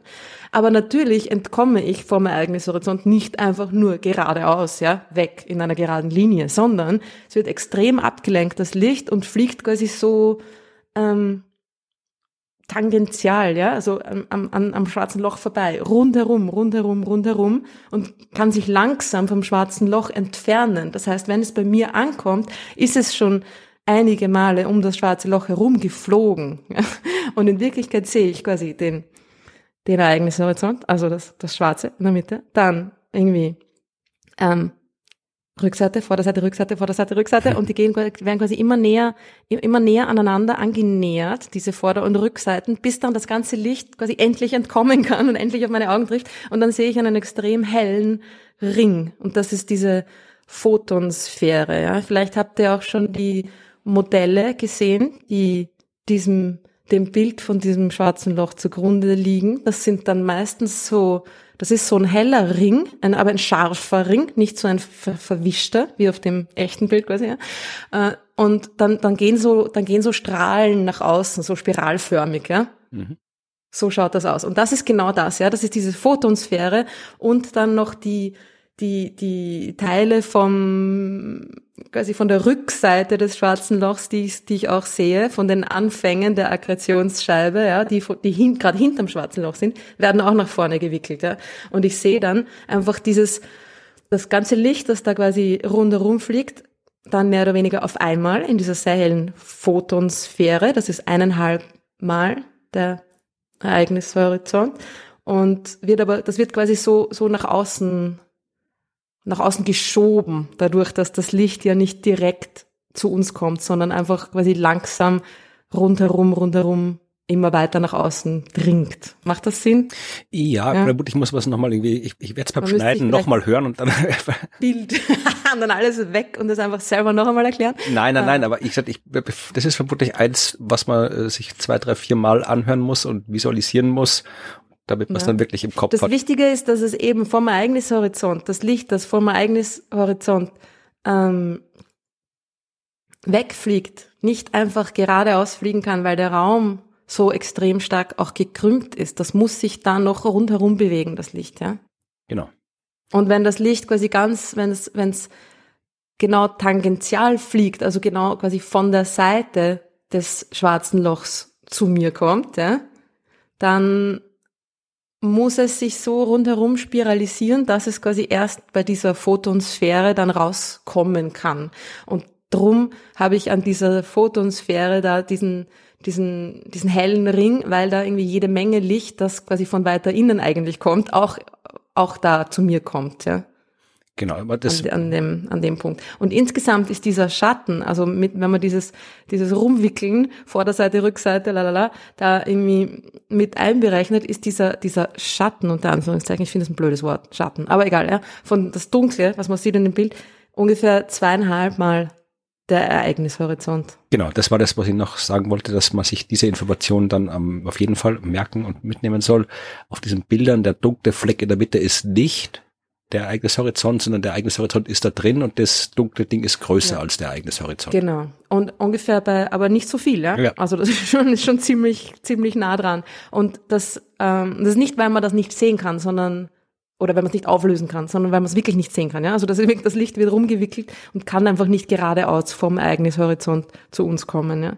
Und das, was ungefähr bei dreimal dem Ereignishorizont ist, ist die das, das, das Last Stable Orbit, ja, das letzte, naja, stabile Orbit des Materials, das um das schwarze Loch herumfliegt, quasi bevor es dann ähm, verschluckt wird. Ja, das heißt, und das sehe ich auch natürlich. Ja, also ich sehe da schon wirklich die die die die Grenze, die innere Grenze, den inneren Rand der der Akkretionsscheibe des schwarzen Lochs, nur halt auch ein bisschen von hinten und von vorn und dann nochmal von hinten und dann nochmal von vorne. Und darum wird das quasi ähm, so rumgewickelt und dann und natürlich nicht nur auf der Seite, sondern auch oben und unten rum, klarerweise. Das heißt, drum ist es immer ein Ring, ja. Drum ist es immer, was ich da sehe, egal von welcher Orientierung, ob ich jetzt von der Seite drauf schaue oder von oben, kommt mir immer ein Ring raus, ja. Das ist der springende Punkt. Gut, dann haben wir jetzt verstanden, wie die Bilder ausschauen. Was gab es noch für Wissenschaft? naja, eben dass das trotzdem, also die Orientierung, dass man die genau. Orientierung genau. dieses schwarzen Loches erkennen kann an der Helligkeit, ja. Das, also es ist nicht, was man da sieht, ist nicht wirklich die, die, die Orientierung, ja. Also wenn es flacher ist, dann sehe ich es nicht von der Schei von, von der Seite, sondern ich, also es ist egal, ich kann von dem, von, von der, von der Form de, des Ringes nicht jetzt da irgendwie auf eine Orientierung schließen, ja. Es kommt auch noch darauf an, ob sich das schwarze Loch dreht, ja. Wenn das schwarze Loch schnell rotiert, dann, dann ist das, dann wird das auch nochmal irgendwie verformt und dann ist es noch ovaler, irgendwie so, ja. Aber die Orientierung des, der Akkretionsscheibe und damit auch die Orientierung de, der Rotationsrichtung des schwarzen Lochs, ja, die erkenne ich aus der Helligkeit, dass es eben auf einer Seite heller ist, weil das Material auf uns zukommt und ich sehen kann, wie sich's bewegt. Das heißt, ich sehe die Seite von der Scheibe. Oder indem es nicht heller ist auf einer Seite, wie beim schwarzen Loch in der Milchstraße, ja. Das heißt, ich muss es von oben sehen, ja, sonst würde ich diesen, diesen äh, relativistischen äh, Helligkeitseffekt auch sehen, ja. Das heißt, das schwarze Loch in der Milchstraße ist nicht oder kaum, ja. Also ich glaube, es hat geheißen bis zu 30 Grad. Also es könnte schon ein bisschen geneigt sein, ja. Bis zu 30 Grad kann man nicht jetzt unterscheiden aus den Daten, ja. Aber es ist ziemlich, man sieht es ziemlich von oben. Und das ist echte Überraschung, weil wir sehen ja die Scheibe der Milchstraße von der Seite, wie ich vorher schon gesagt habe, ja. Und dann hast du da ein schwarzes Loch im Zentrum drinnen, das nicht die gleiche Orientierung hat, die nicht die gleiche Drehrichtung hat wie der Rest der Scheibe. Ich bin mir sicher, da gibt es einen fantastischen Grund dafür. Ich wollte nur noch davor kurz einwerfen, ich habe äh, bei der NASA eine sehr, sehr schöne Visualisierung gefunden von all diesen optischen Effekten, die du gerade beschrieben hast. Da gibt es äh, mhm. Bilder und Videos und die gebe ich in die Shownotes. Das heißt, ihr könnt jetzt dann kurz auf Pause drücken oder euch die Links raussuchen und dann euch das anschauen. Und jetzt. Und euch satt sehen. Genau. An den absurden optischen Phänomenen, die um ein schwarzes Loch herum stattfinden. Ne? Genau. Also da sieht man auch diese ganzen Fotosphäre und alles, was du, wie gesagt, alles, das Licht, das herumgebogen wird. Also das ist da alles sehr schön abgebildet und ja, jetzt erklärst du uns, was hier abgeht, warum das Schwarze Loch im Zentrum der Milchstraße anders orientiert ist als die Milchstraßenebene selbst. Naja, warum? Wenn ich das nur erklären könnte. Na, warum?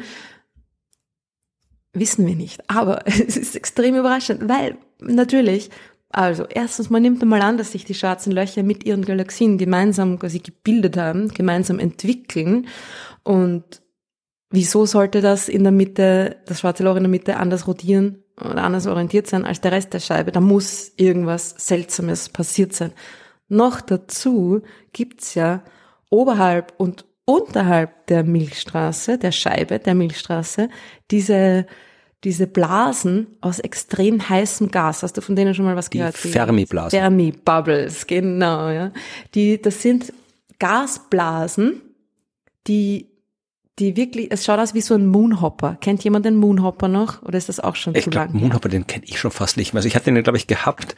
Äh, das ist Hüpfball oder sowas. Oder, nein, nicht ganz Hüpfball. Also das ist, ich habe mir das sehr oft fast wehgetan damit. Also der Moonhopper ist im Wesentlichen ein äh, gequetschter Saturn, auf dem man hüpfen kann. Ja, genau. Und so. Oh, jetzt will ich wieder einen haben. Der war cool. die waren super. Ich hatte einen in rosa und blau. Ja, und der, der hat auch rosa-blau. Na bitte. Das, ich glaube, die gab's wahrscheinlich. Egal. Auf jeden Fall ist die, also die Scheibe, die Sternenscheibe ist das, wo man die Füße drauf hätte, ja. Die, die Fermi-Bubbles, diese Blasen, die gehen aus dem Zentrum der Galaxie nach oben und dehnen sich über zehntausende Lichtjahre nach oben aus, ja. Also ich glaube, die, der, die Ausdehnung, die maximale Ausdehnung sind, glaube ich, 50.000 Lichtjahre. Also ein, ein Drittel von der Größe der Sternenscheibe also riesig, ja, die sind riesig. Und die kommen aus dem Zentrum der Galaxie und gehen nach oben und nach unten. Hm, wie bei einem aktiven Galaxienkern, ne, da wo man sieht, wie Jets nach oben und nach unten Material hinaus befördern. Das heißt, man hat einfach angenommen, aha, das schwarze Loch der Milchstraße hatte natürlich früher auch mal eine aktive Phase und hat durch einen Ausbruch. Er hat gerade eine Phase gehabt, wo es extrem viel Material verschluckt hat, das von außen reingekommen ist. Äh, in Ausbrüche nach oben und unten diese Bubbles erzeugt, ja, dieses extrem heiße Gas, das man heute noch beobachten kann im Röntgen, in Röntgenstrahlung, weil es eben so heiß ist, ja. Und jetzt ist aber das Problem, wenn das schwarze Loch und die Akkretionsscheibe sich überhaupt nicht in dieser Orientierung befindet, dann können diese Fermi-Bubbles eigentlich nicht, naja, sie können schon vom Schwarzen Loch erzeugt worden sein, aber das Schwarze Loch muss sich damals, wie diese Bubbles erzeugt worden sind, in irgendwie eine andere Richtung gedreht haben. Mhm. Ja? ja, ist logisch. Also entweder haben diese Bubbles doch nichts mit dem Schwarzen Loch zu tun.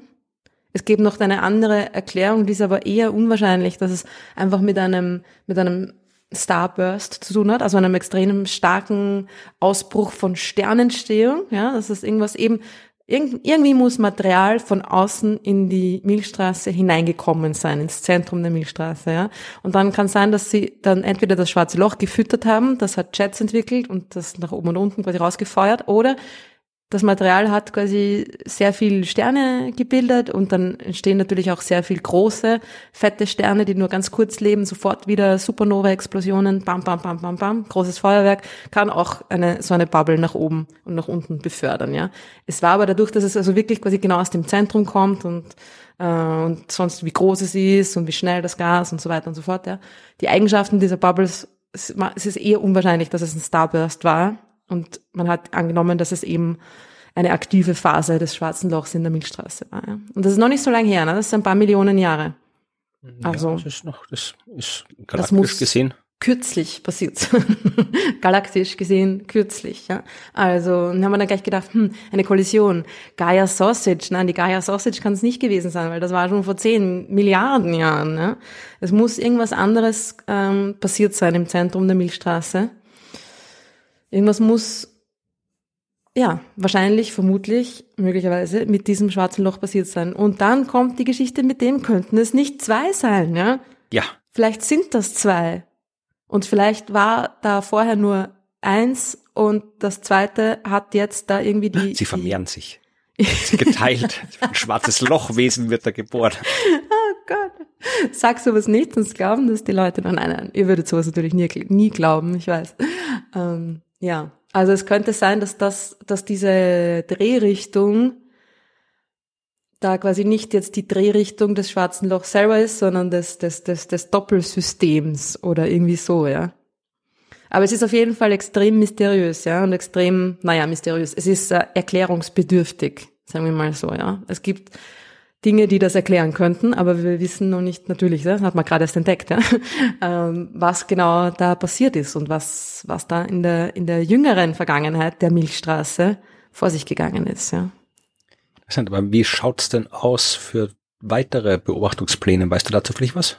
Ja, ja. Na, es gibt natürlich weitere Beobachtungspläne. Es haben ja jetzt drei neue Teleskope beziehungsweise Teleskop-Arrays das Event Horizon Teleskop ge, ge, gejoint, also sind dem ja, sind dazugenommen worden. Die meisten dieser Einzelteleskope sind ja auch schon Arrays, also die sind auch schon äh, Ansammlungen an Einzelteleskopen. Ja. Und man hat jetzt zwei neue 12 Meter Antennen, also eigentlich ziemlich klein, ja, ziemlich, ziemlich kleiner Splitter in unserem Riesenteleskop zugenommen, aber mit einer ähm, Positionierung, die total ähm, wichtig ist, ja. Das Grönland-Teleskop. Ah, okay, ja. Ist dabei. Und das steht noch gar nicht auf seinem auf seinem endgültigen Standort, soweit ich das mitgekriegt habe. Das soll ja mitten in Grönland auf dem quasi Gipfel des, des Eis ähm, Shields, wie sagt man auf Deutsch? Ja, Eis, ja, des Eisplateaus. Ja. Ähm, ist auch irgendwie 3000 Meter hoch oder irgendwie sowas. Stehen. Genau. Weil, weil, was wichtig, was schon sehr wichtig ist, ne, bei den Beobachtungen, ist es, das ist die Trockenheit, ja. Also je trockener die Luft, desto besser funktioniert's. Und drum auch das Teleskop am Südpol, irgendwie. Und, und auch wegen der Entfernung, ja. Also es geht, es sind, man braucht, was man braucht, ist ein trockener Ort, der möglichst weit weg ist von den Orten der anderen Teleskope. Man könnte sich jetzt natürlich fragen, Moment, aber das sind ein zwölf Meter, eine zwölf Meter Schüssel, also, hm, was kann das jetzt noch bringen? Es kommt eben bei dieser Interferometrie-Technik extrem auf die unterschiedlichen Abstände an. Je mehr unterschiedliche Abstände zwischen einzelnen Teleskopen ich habe, desto besser funktioniert das. Ja? Man nennt es die, die Baselines. It's all about the base. Und wie groß jetzt dieses Einzelteleskop ist, ist ja dann gar nicht mehr so wichtig. Ob das jetzt irgendwie 10 Meter oder 100 Meter groß ist, naja, on the grand scheme of things ist das ja auch nicht mehr so wichtig. Es kommt auf die, die unterschiedlichen Abstände drauf an, ja.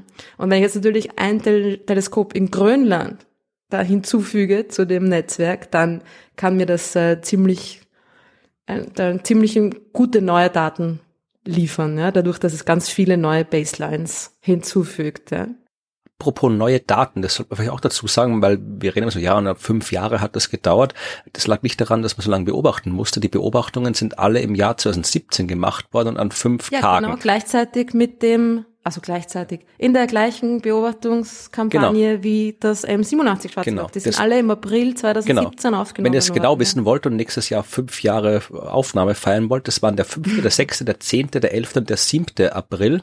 Und äh, das ist halt ein Problem, weil es müssen ja wirklich alle gleichzeitig beobachten und äh, es muss halt dann überall, es muss in Grönland, in der Antarktis und überall sonst auf der Welt gleich äh, gutes Wetter herrschen. Also nur dann, es ja. muss an ausreichend vielen Orten gutes Wetter herrschen. Ich glaube jetzt hier für äh, Milchstraße haben sie, ich glaube, acht äh, Aufnahmen, acht äh, Observatorien benutzt, die Daten. Genau. Und äh, es gibt auch noch Daten, die natürlich später aufgenommen wurden. Also es, man hat auch im Jahr 2018 beobachtet, man hat 2021 beobachtet oder 2022 beobachtet und äh, die sind noch nicht ausgewertet. Also da kommt auch noch was raus. Genau, und im März 2022 war eben die letzte große Beobachtungskampagne, also jetzt erst vor zwei Monaten. Und da kann man dann, naja, in ein paar weiteren Jahren damit rechnen. Ich meine, es ist jetzt mittlerweile, es ist extrem viel Arbeit da hineingeflossen. Das war ja das erste Mal, dass wir sowas überhaupt gemacht haben. Ne? Ein Bild vom Schwarzen Loch. Mittlerweile, ich glaube, es wird für die nächsten Bilder nicht mehr so lang dauern, weil wir jetzt natürlich da schon die Algorithmen, die Modelle und so weiter haben. Ja. Das heißt, es sollte jetzt schneller gehen. Ja. Das ist, weiß nicht wie schnell, aber auf jeden Fall, ich glaube, wir müssen nicht weitere fünf Jahre auf, den, auf die nächsten Bilder warten. Ne? Das wäre schön. Ah, das Akronym habe ich dir noch versprochen. Das, Ja. das dritte, das, das zweite 12-Meter-Schüssel steht auch in, in Arizona. Also nicht so weit weg von, von ähm, Mexiko, wo ja da schon Antennen waren, die da drei, teilgenommen haben an dem Event Horizon Teleskop. Und die beiden, ist auch lustig, das sind Alma Prototyp-Antennen. Mhm. Das sind zwei Prototypen vom großen Alma Array, das in Chile steht, das natürlich auch mitmacht beim Event Horizon Teleskop. Das heißt, die haben jetzt da irgendwie anscheinend da noch die zwei, noch zwei Prototypen irgendwie übrig gehabt und haben sich entschlossen, die jetzt in, in Grönland und in Arizona aufzustellen, ja. Und dann gibt's noch in Frankreich eins, Okay. in Südfrankreich, und das ist das Northern Extended Millimeter Array mit dem schönen Namen NOEMA. Noema. Und das ist nicht nur ein Akronym, sondern auch ein Apronym, wenn ich mich recht erinnern kann. Es ist es heißt nämlich, ähm, das, das Gedachte oder das Vorgestellte auf Griechisch. Okay. Das heißt, das ist das, wenn ich mir zum Beispiel ein Bild von einem Baum vorstelle, dann ist das quasi, dann nennt man das Noema, also das, ne, die Idee eines Dings, die Idee eines Baums, die Idee eines Ja, sehr Lochs. Und ich finde, das ist natürlich eine sehr, ein, sehr hübscher Name. Ja, die oder? Franzosen dachte, die depperten Abis wieder mad und say da, kommen wir hier, wie graben die alten Griechen aus, da schaut's blöd. Europa ist halt doch Europa, ja. Wir haben tausend Jahre Geschichte. Naja. Aber das, genau, die drei machen dann mit und da gibt's jetzt natürlich dann äh, jede Menge neue Daten und neue Bilder to look forward to. Dann sind wir gespannt, was wir da hören oder hören. Wo wir rausfinden, ob es doch zwei schwarze Löcher sind oder ob, ob unser schwarzes Loch vielleicht doch auch einen, einen kleinen versteckten Chat hat, den wir bis jetzt noch nicht entdeckt haben, weil er genau auf uns zukommt. Schon wieder kommt was auf uns zu. es kommt ja jede Menge auf uns zu, da draußen aus dem Weltraum. Jede Menge, Menge Licht kommt auch auf uns zu und das bringt uns zu den Fragen. Ja. Wir haben natürlich auch Fragen, die teilweise zu dem Thema passen, teilweise auch nicht. Und zwar zwei Fragen zum Licht. Mhm. Die erste hat sogar auch was, ein bisschen was mit dem Thema zu tun, über das wir jetzt geredet haben. Und zwar kommt die Frage von Stefan aus dem wunderschönen Jahr 2020. Schon etwas länger her. Aber wir beantworten eure Fragen, keine Sorge. Mm, Und Stefan möchte wissen, wie schaffen wir es, jegliche Arten von Massen, Planeten, Sterne, schwarze Löcher und so weiter im Universum, masseloses Licht zu krümmen? Ja, na, wie schaffen Sie er es denn? beantwortet sich seine Frage dann auch gleich. Ne? Bekommen das Sie ist erst gut, durch mach das die, immer so. Genau, bekommen Sie erst durch die Geschwindigkeit der Lichtbewegung überhaupt eine Masse? Ja. äh, oder bewegt sich das Licht durch den massebedingt gekrümmten Raum und entsteht dadurch die Krümmung? Ja, genau. So ist es. Ja. Raum krümmt die, äh, Blödsinn, Masse krümmt den Raum und der gekrümmte Raum sagt dann dem Licht, wie es sich zu bewegen hat. Und eine äh, Erweiterung dieser Antwort noch dazu. Äh, es heißt ja immer und auch zu Recht, dass Albert Einsteins allgemeine Relativitätstheorie mit, die, mit der Krümmung des Raumes und so weiter, dass die belegt wurde, als man dann äh, beobachtet hat, wie bei einer Sonnenfinsternis sich die scheinbare Position der Sterne in unmittelbarer Nähe der Sonnenscheibe verändert hat, weil deren Licht eben durch die Gravitation, durch die Raumkrümmung der Sonne abgelenkt worden ist und die Sterne dann anders an anderen Orten erschienen oder uns schienen, als sie es äh, waren, wie die Sonne nicht davor war. Ja, also so hat man nachgewiesen, dass Einsteins Theorie tatsächlich auch funktioniert. Aber das ist nur das halbe Bild, denn es kommt nicht drauf an, dass der Effekt aufgetreten ist, sondern in welcher Größenordnung er aufgetreten ist. Und wenn man sich die rein newtonsche äh, Gravitationstheorie anschaut, oder Newtonsche heißt es, glaube ich, wenn man es vernünftig ausspricht. Newtonsche, die, die newtonische. ja, dann äh, sagt auch die eine Ablenkung des Lichts voraus, weil äh, Newton sich halt auch das Licht als Teilchen vorgestellt hat. Und äh, wenn da so ein Teilchen rumfliegt und dann eben auch durch seine Bewegung halt eine Masse hat, dann äh, wirkt halt die Gravitationskraft so, wie sie halt wirkt zwischen Dingen. Das heißt, auch da kann man ausrechnen, welche Größenordnung äh, das sein muss. Und die ist aus äh, diversen Gründen, wo auch ein bisschen Zufall dabei ist, äh, ziemlich halb so groß. Das heißt, äh, wenn man äh, bei dieser Sonnenfinsternis ging es nicht darum zu schauen, ob die Sterne ihre Position scheinbar ändern, sondern in welchem Ausmaß sie es getan haben. Und sie haben es tatsächlich eben in dem Ausmaß getan, den Einstein vorhergesagt hat und nicht den, den Newton vorhergesagt hat. Das war das Ding dran. In your face, Newton. Was? ja, na gut. Ge gute Beantwortung, nee. Dankeschön. Äh, vielleicht kannst du die nächste Frage auch gleich beantworten, die Reik hat. Zur Lebensdauer von Der Photonen. Reik ist ein Männername. Ja, die Frage, die Reik Ach so, hat. ich dachte, du hast so die Reik hat gefragt. Nein. Okay, okay, gut, gut, gut, gut. Wir haben irgendwie anscheinend ähm, in einer der letzten Folgen drüber geredet, dass Photonen quasi gleichzeitig überall sind. Mhm. Aus ihrer eigenen Sicht. Ja? Mhm. Und Reik fragt sich eben, wie das geht, wenn Photonen mit endlich großer Geschwindigkeit ja nicht in unendlich kurzer Zeit eine Raumstrecke zurücklegen können, also nicht instantan überall gleichzeitig sein können. Das heißt, ein Photon muss doch eine endlich große Zeit erlebt haben. Mm, Ja, nein, weiß nicht. Moment, ich muss nachdenken. Naja, es ist ja so, dass das natürlich von außen betrachtet, das Photon eben, wie gesagt, die gewisse Zeit bis zu uns braucht. Das ist ja die Lichtgeschwindigkeit, eine endliche Geschwindigkeit, darum braucht es diese Zeit. Aber aus der Sichtweise des Photons selber, wenn du dich mit Lichtgeschwindigkeit bewegst, was natürlich niemand außer einem Photon kann, äh, vergeht ja keine Zeit, ja. Mhm. Ja. Und drum ist für das Photon quasi Zeit ist, existiert für das Photon nicht. Es ist halt der Grenzfall äh, von dem Effekt, den man ja auch hat, wenn, äh, den man auch hat, wenn man halt so mit dem Raumschiff durch die Gegend fliegt, ja, äh, Gedanken, weil in echt können wir es ja nicht, aber wenn ich jetzt mit einem Raumschiff hier losfliege, sehr, sehr schnell, sagen wir, 99% Lichtgeschwindigkeit fliege ich weg und dann gucke ich auf die Uhr, denke mir, ach, jetzt bin ich eine Stunde unterwegs, das geht mir schon auf die Nerven, ich fliege wieder zurück und dann bin ich nach zwei Stunden wieder da. Und jetzt könnte man ausrechnen, was es heißt, wenn ich zwei Stunden mit 99% der Lichtgeschwindigkeit unterwegs bin, aber wenn ich zurückkomme und damit denke, so, jetzt gucke ich mal, was die Route treibt, dann, ja, kann es gut sein, dass du schon nicht mehr da bist. Weil halt äh, tatsächlich für dich als ruhende Beobachterin im Vergleich zu mir halt äh, die Zeit sehr viel langsamer vergangen ist oder nee, schneller vergangen ist. Entschuldigung, also du hast mehr Zeit erlebt als ich in meinem schnellen Raumschiff. Das heißt, ich komme dann zurück und es ist schon irgendwie das Jahr 2500 oder was weiß ich und ähm, ich bin in die Zukunft gereist. Und beim Photon ist es halt der Extremfall. Äh, das reist halt mit Maximalgeschwindigkeit in die Zukunft und äh, kommt dann halt einfach, kommt halt einfach nicht mehr an in der Zukunft, sondern ist, bis es in der Unendlichkeit kommt an und dann ist es unendlich weit in der Zukunft, wenn man es so will. Genau. Also ja, Mhm. es ist für das Photon, nur für das Photon, nicht Ja. von außen betrachtet, so, dass es keine Zeit erlebt. Ja. Und dass es quasi dann auch eigentlich überall, also fürs Photon, überall gleichzeitig ist. Ja. Könnte man natürlich fragen, gibt es nur ein Photon?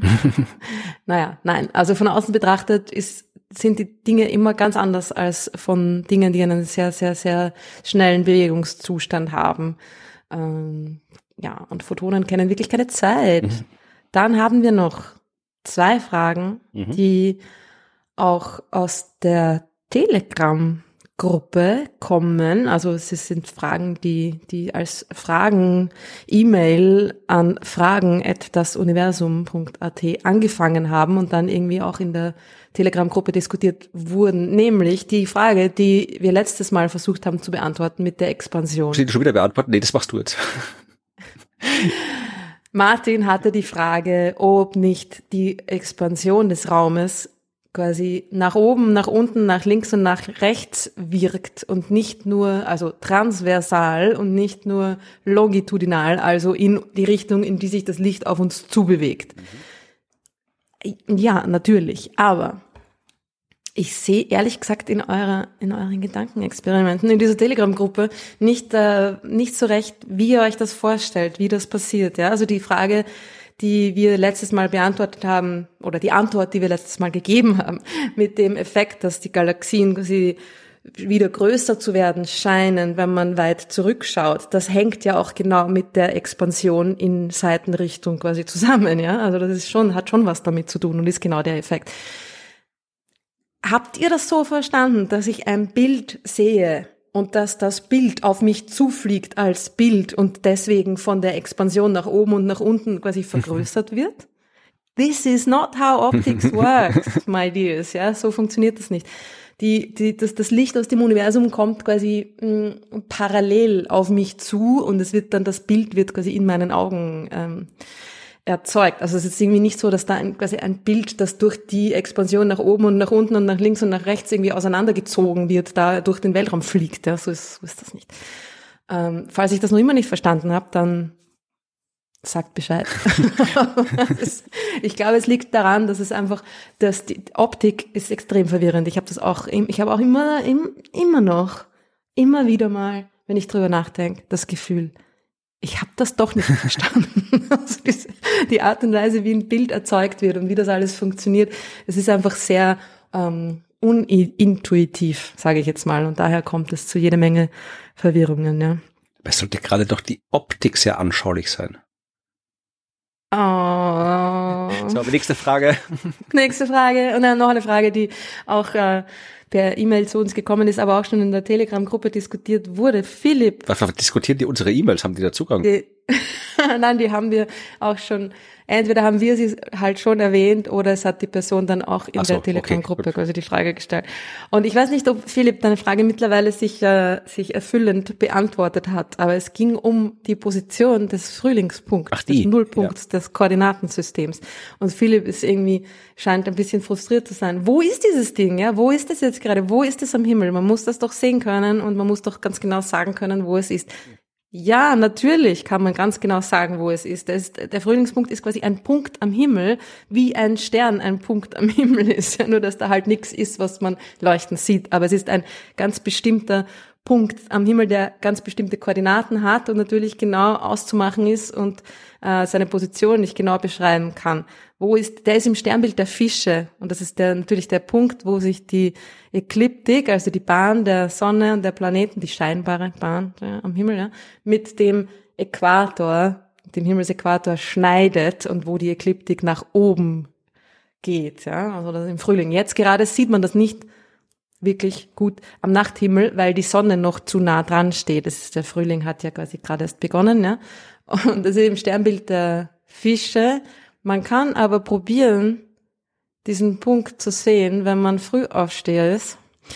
Und zwar am Tag, nachdem ihr das hier hört, wenn ihr früh dran seid und es genau an dem Tag hört, an dem diese Folge veröffentlicht wird, nämlich am 24. Mai, wenn ihr am nächsten Tag in der Früh um ungefähr 4 Uhr früh Richtung Osthorizont blickt, dann werdet ihr äh, einen wunderschönen Anblick von Jupiter, Mars und Mondsichel ausmachen können, die sehr nah aneinander dran sind, quasi in einem, in einem kleinen Dreieck am Himmel stehen. Und zwar ist der Frühlingspunkt ziemlich genau dort, wo die 30 gerade befinden. Ja? Also wenn ihr seht, Jupiter, Mars, Jupiter das linke Eck, Mars das rechte Eck vom Dreieck und der Mond das untere Eck, so wird das dann, so wird das mehr oder weniger aussehen am Himmel, ja, ist der Frühlingspunkt genau oberhalb von Jupiter und Mars. Mhm. Genau dort ist er. Ja, das ist ja auch tatsächlich ein bisschen schwer vorzustellen, weil es sich ja nicht um, es ist ein Koordinatensystem, das sich mitdreht am Himmel.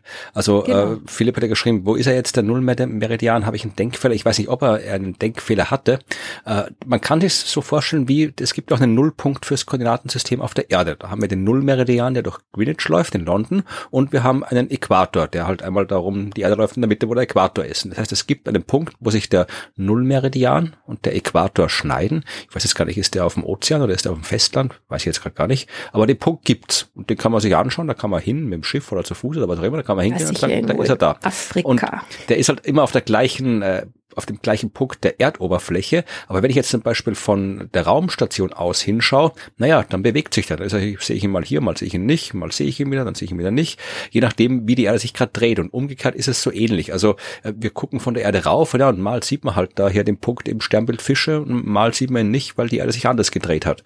Und genauso wie man halt andere Himmelsobjekte mal sehen und mal nicht sehen kann, kann man halt auch diesen Frühlingspunkt mal man kann ihn gar nicht sehen, weil es einfach ein fiktiver Punkt ist, aber mal ist er halt im Blickfeld und mal nicht. Das war tatsächlich äh, eine Prüfungsfrage, die bei der Zeit in Jena, als ich auch öfter doch mal äh, Prüfungen abnehmen durfte oder musste, haben wir immer äh, gefragt bei der, glaube ich, Einführungsprüfung äh, Astronomie oder bei anderen, es war immer eine Frage, wo ist der Frühlingspunkt? Und jetzt nicht so, der Frühlingspunkt ist der Schnittpunkt von, sondern wirklich, wo ist der Frühlingspunkt? Zeigen Sie hin. Und das war immer cool, weil haben die Leute wirklich nachdenken müssen, sich ein bisschen orientieren müssen. Mhm. Und dann in der Sternwarte ist es ja noch relativ leicht, weil die meisten Sternwarten sind ja nach den Himmelsrichtungen orientiert. Das heißt, da findest du auch, wenn du ein bisschen vernünftig denkst, schon raus, wo ist Osten, wo ist Westen. Und dann halt wirklich so, wie ist es jetzt gerade? Wo ist der Frühlingspunkt jetzt gerade? Also das war so ein bisschen so angewandtes astronomisches Denken. Da mussten sie immer hinzeigen. Es war aber cool, wie die Prüfung sind immer da gesessen, mit der Hand hier, da Dings gezeigt, hat immer sehr lustig ausgeschaut von außen. Aber es war das, fand ich eine sehr, ich habe es leider nicht erfunden, die Frage, Frage. Ich hätte sie mir gerne ausgedacht, aber die hat sich mein äh, Chef da ausgedacht, der sehr gut war in Kohleprüfungsfragen ausdenken, wo man auch wirklich was lernt dabei und halte ich bis heute für eine sehr, sehr gute Frage bei einer Astronomieprüfung. Ja, absolut. Ja. Ja, das war's mit den Fragen. Das war's mit den Fragen. Naja, dann ja. kommen wir auf die Sternwarte.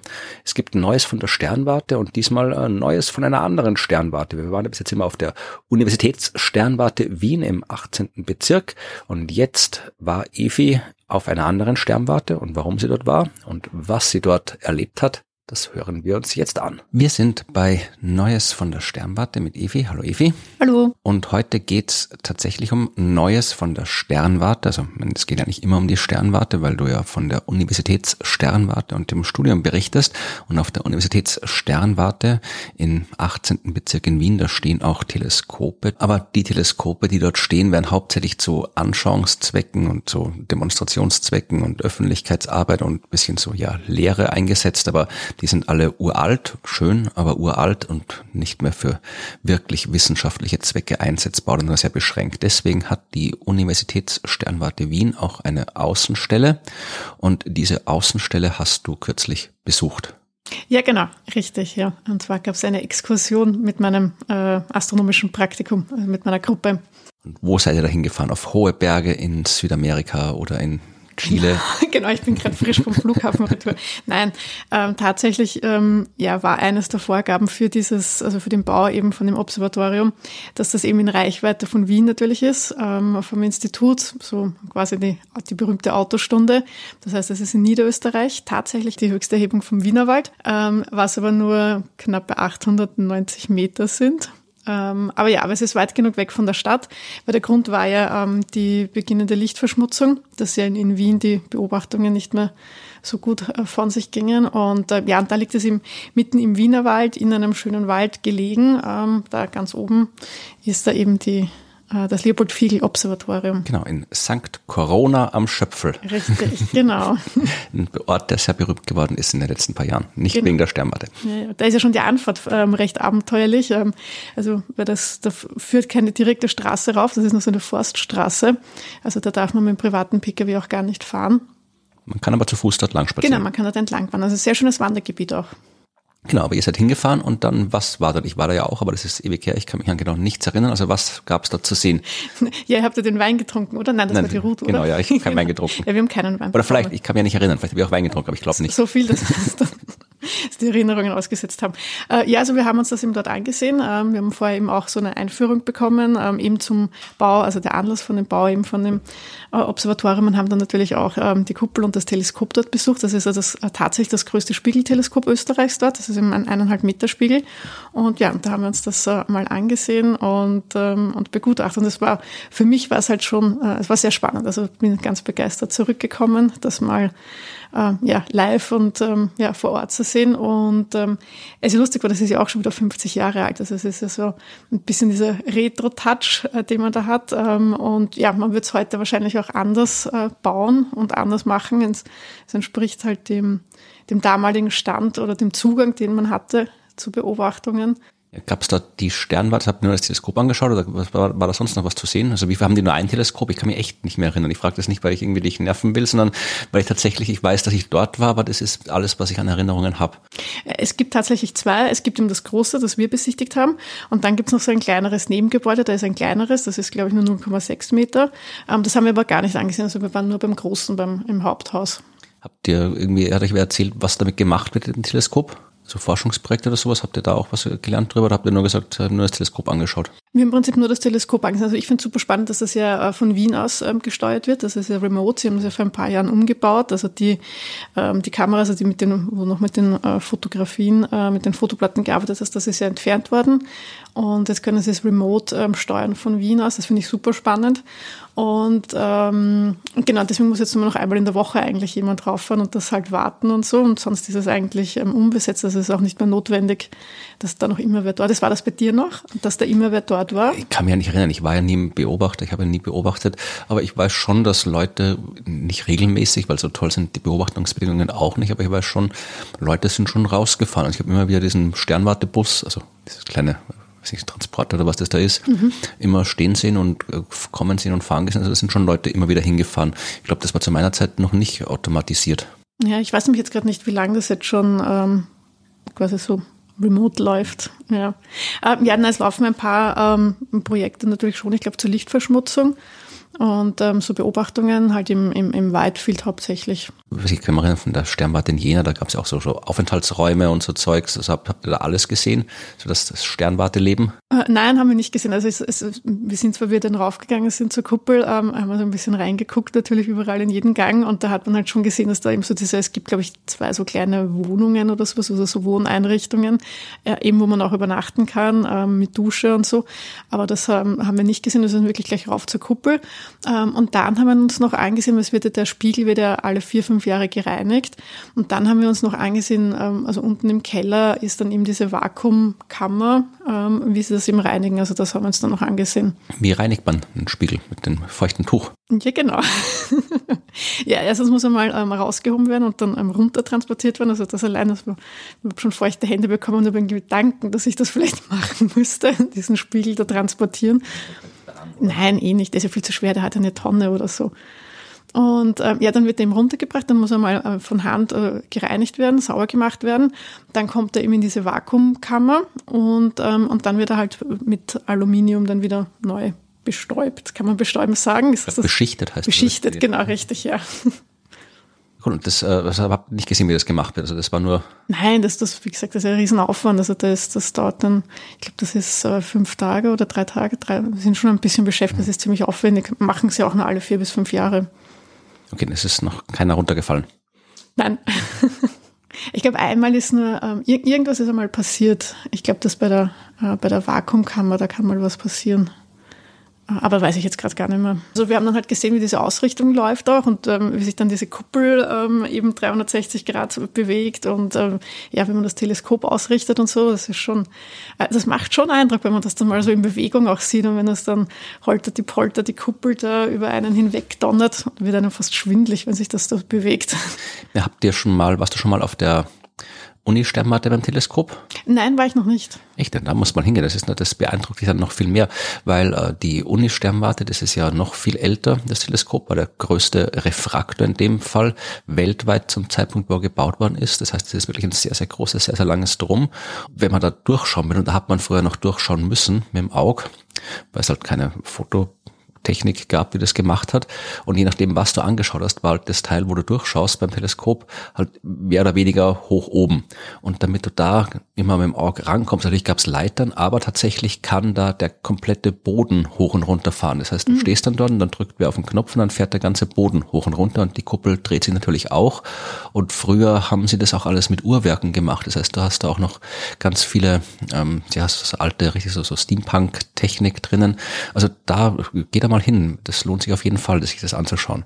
Das ist auf eine andere Art beeindruckend als so diese großen modernen Teleskope, obwohl das ja am Schöpfel auch nicht so modern mehr ist. Aber ich finde das große, der große Refraktor von Wien, den sollte man schon gesehen haben.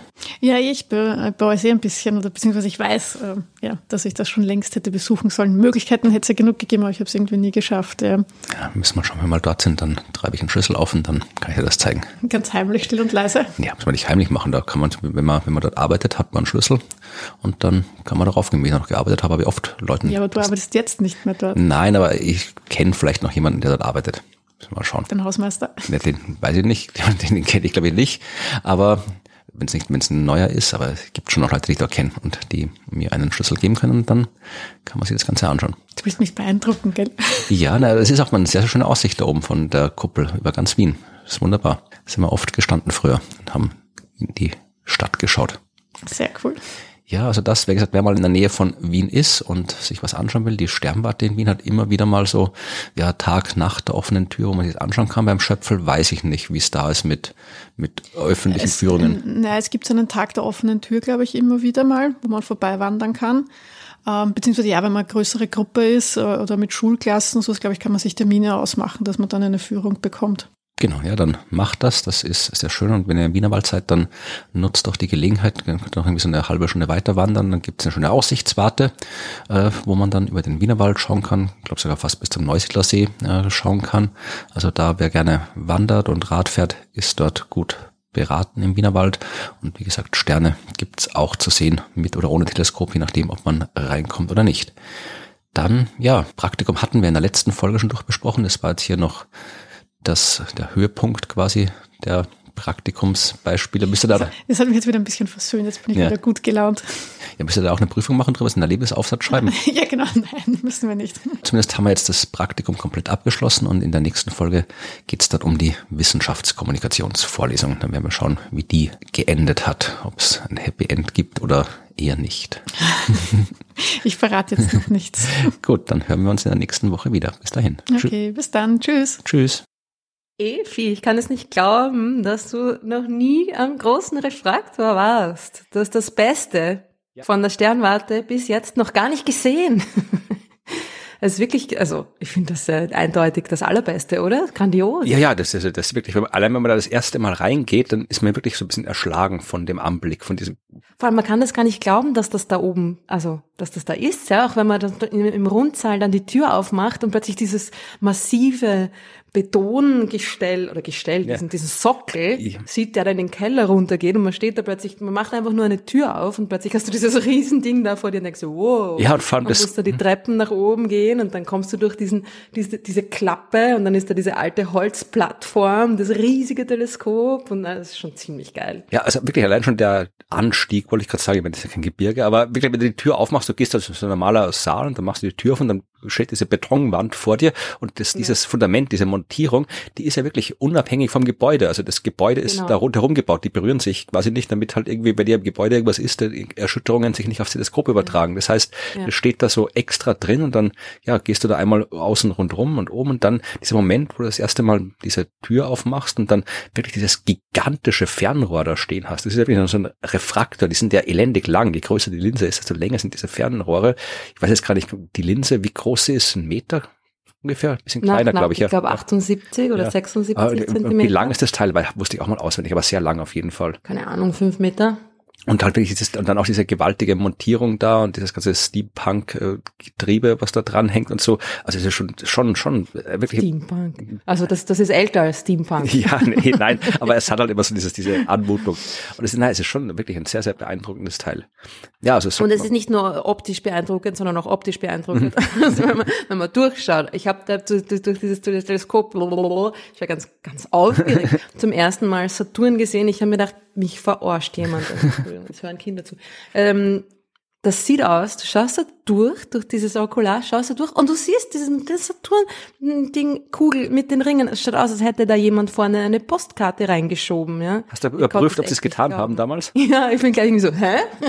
Hab gesagt, geschaut, wer hat mich da veräppelt? Na, aber es war wirklich, wirklich phänomenal. Also das ist, es gibt regelmäßige Führungen, man kann dahin, ja. Das ist Müssen wir eine also nicht ganz machen. öffentlich, es ist schon abgesperrt, aber es ähm, gibt Beobachtungsabende gar nicht so selten. Also das ist wirklich, Leute, wenn ihr irgendwo in der Nähe seid, macht das, zahlt sich aus, ja. Gerade wenn die Planeten gut zu sehen sind. Im Moment ist es Ähm, nicht so gut. Aber der Mond, also der Mond ist auch, du siehst ja durch dieses Teleskop nicht mal mehr den ganzen Mond, ja. Das hat schon so eine große Vergrößerung, dass der Mond nicht mehr ins Gesicht fällt, hineinpasst. Du siehst dann nur so ein Viertel oder so. Es schaut echt aus, als würdest du in jedem Moment landen. Das ist schon ziemlich fantastisch. Aber am besten ist es, wenn ähm, Mond und ein paar Planeten sichtbar sind, dann macht bitte eine Führung an der Sternwarte und schaut euch das an. Ja, und wenn ihr schlau wart, dann äh, wart ihr vor ein paar Tagen dort, als die lange Nacht der Forschung war. Das äh, haben wir, hätten wir noch ankündigen können, aber die ist am 20. Mai. Und da tatsächlich kann man sich mit jeder Menge anderen Vorträgen und anderen Sachen, äh, kann man sich da den, äh, das Teleskop anschauen dort.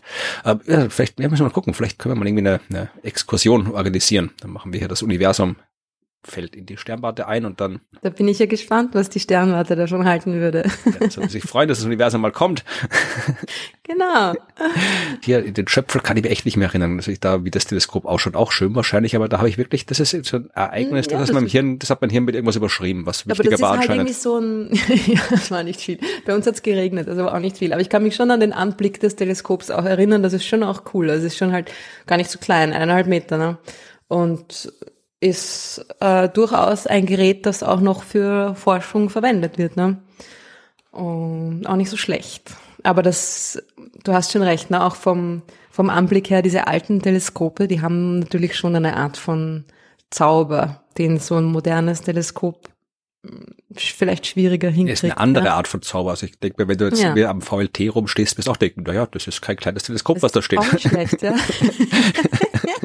Kann man auch Exkursionen hinmachen übrigens. Das ist halt nur ein 15-Stunden-Flug vorher. Aber gut. Ja, da machen wir mit, mit dem Boot. ja, haben wir was anzukündigen? Haben wir was anzukündigen?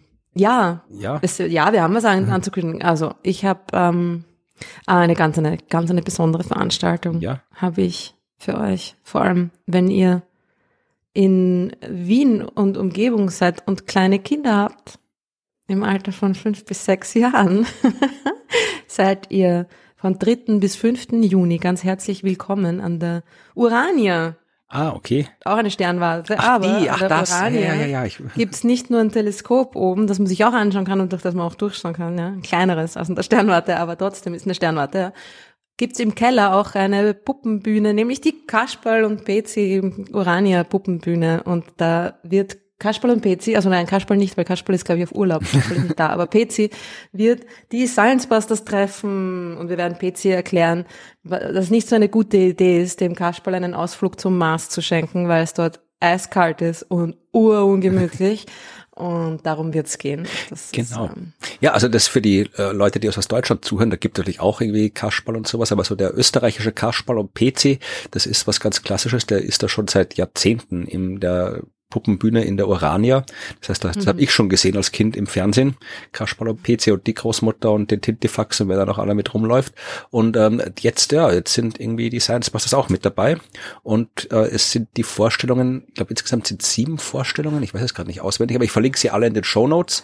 Ähm, die fangen an, ich glaube, du bist bei drei Tagen ersten, dabei oder die ersten. Am ersten und zweiten macht's der Helmut. Genau. Und dann hat der Helmut keine Lust mehr, keine Zeit mehr und dann muss ich einspringen. Genau. Zwei, ich glaube, es sind zwei Vorstellungen. Genau, hier erster, zweiter, dritter, vierter, fünfter Juni und da sind verschiedene äh, Vorstellungen. Ich verlinke das alles in den Show Notes. Also wenn ihr Kinder habt, ich glaube, man darf nur mit Kind rein, oder? Ähm, da könnt ihr. Wir haben uns auch gedacht, ob man da nicht als Erwachsener auch rein kann. Ja, ich weiß lustig. nicht. Ja, ich glaube, wenn du als Erwachsener irgendwie so unmotiviert bei Kasperltheater rumtreibst bei 5, 6, Solange ihr ganz laut Ja schreien könnt, ist alles in Ordnung. Ja, ich weiß ja? nicht. Aber ich, ich verlinke es und dann könnt ihr das schauen. Ja, und falls ihr doch Erwachsene seid und nicht zum Kasperl dürft oder wollt und trotzdem aber in der Gegend um Wien herum unterwegs seid, gibt's am 11. Juni ein Dorffest in Enzersdorf an der Fischer, wo es als besondere Attraktion das Pop-up-Planetarium zu sehen geben wird. Du bist am 11. Mhm. Juni am Dorffest in Enzersdorf an der Fischer? Ja. Abends? Nein. Sehr gut. In aller Herrgott früh am Vormittag okay. natürlich, damit die Kinder auch was davon haben. Und dann am Nachmittag gibt's die Regenbogenparade. Mhm. Und am Abend, wie du jetzt uns gleich ankündigen wirst. Ja, jetzt. am Abend wird im Wiener Stadtsaal der Oberhummer Award für Wissenschaftskommunikation verliehen. Das ist ein Preis für Wissenschaftskommunikation, benannt nach Heinz Oberhummer, dem Gründer der Science Busters, der 2015 verstorben ist. Und in dessen Namen vergeben die Science Busters einen Preis für Wissenschaftskommunikation und tatsächlich auch äh, nicht einfach nur wie sonst, dass man irgendwie so einen Plexiglasklumpen in die Hand kriegt, sondern man kriegt 20.000 Euro und äh, noch einen sehr speziellen Preis und der wird dieses Jahr endlich verliehen. Normalerweise wird er immer im November verliehen, weil im November Heinz sein Todestag ist. Aber weil sowohl 2020 als auch 2021 die Verleihung pandemiebedingt ausfallen musste, ist die Verleihungs Zeremonie, die Verleihungsshow jetzt bis auf den 11. Juni 2022 gewandert. Das heißt, es werden am 11. Juni sowohl der Preis für 2020 als auch der Preis für 2021 verliehen und 2020 hat ihn Mai T. Nguyen Kim bekommen, die ihr alle kennt vermutlich von ihren tollen YouTube-Videos aus ihren Fernsehsendungen und äh, es wird der Preis verliehen 2021 und den hat das Team des Corona Update Podcasts bekommen. Also das ist der Podcast mit Sandra Ziesek, äh, Drosten und äh, Corinna Henning, Beke Schulmann, Katharina Mahnholz und also das komplette Team dieses Podcasts wird da sein. Die alle werden da sein. Es wird äh, Show auf der Bühne geben. Es werden Science Busters da sein. Und wenn du aus Enzersdorf an der Fischer zurück bist, bist du hoffentlich auch da. Ja, da seht ihr mal, wie viel ich arbeite. Ja. Ja, also das. Na, ich muss auf jeden Fall noch auf die Regenbogenparade dazwischen. Da kommst du eh auch hin, oder? Ich habe noch keinen Plan, was da passiert und wann irgendwie ist und ob die wir Science Busters nur da rumsitzen und irgendwie äh, uns freuen oder ob wir auch was auf der Bühne machen müssen. Ich glaube nicht. Also je nachdem, wie die Planung läuft, bin ich halt in Wien und dann gucke ich auch mal zur Regenbogenparade. Klar, warum nicht?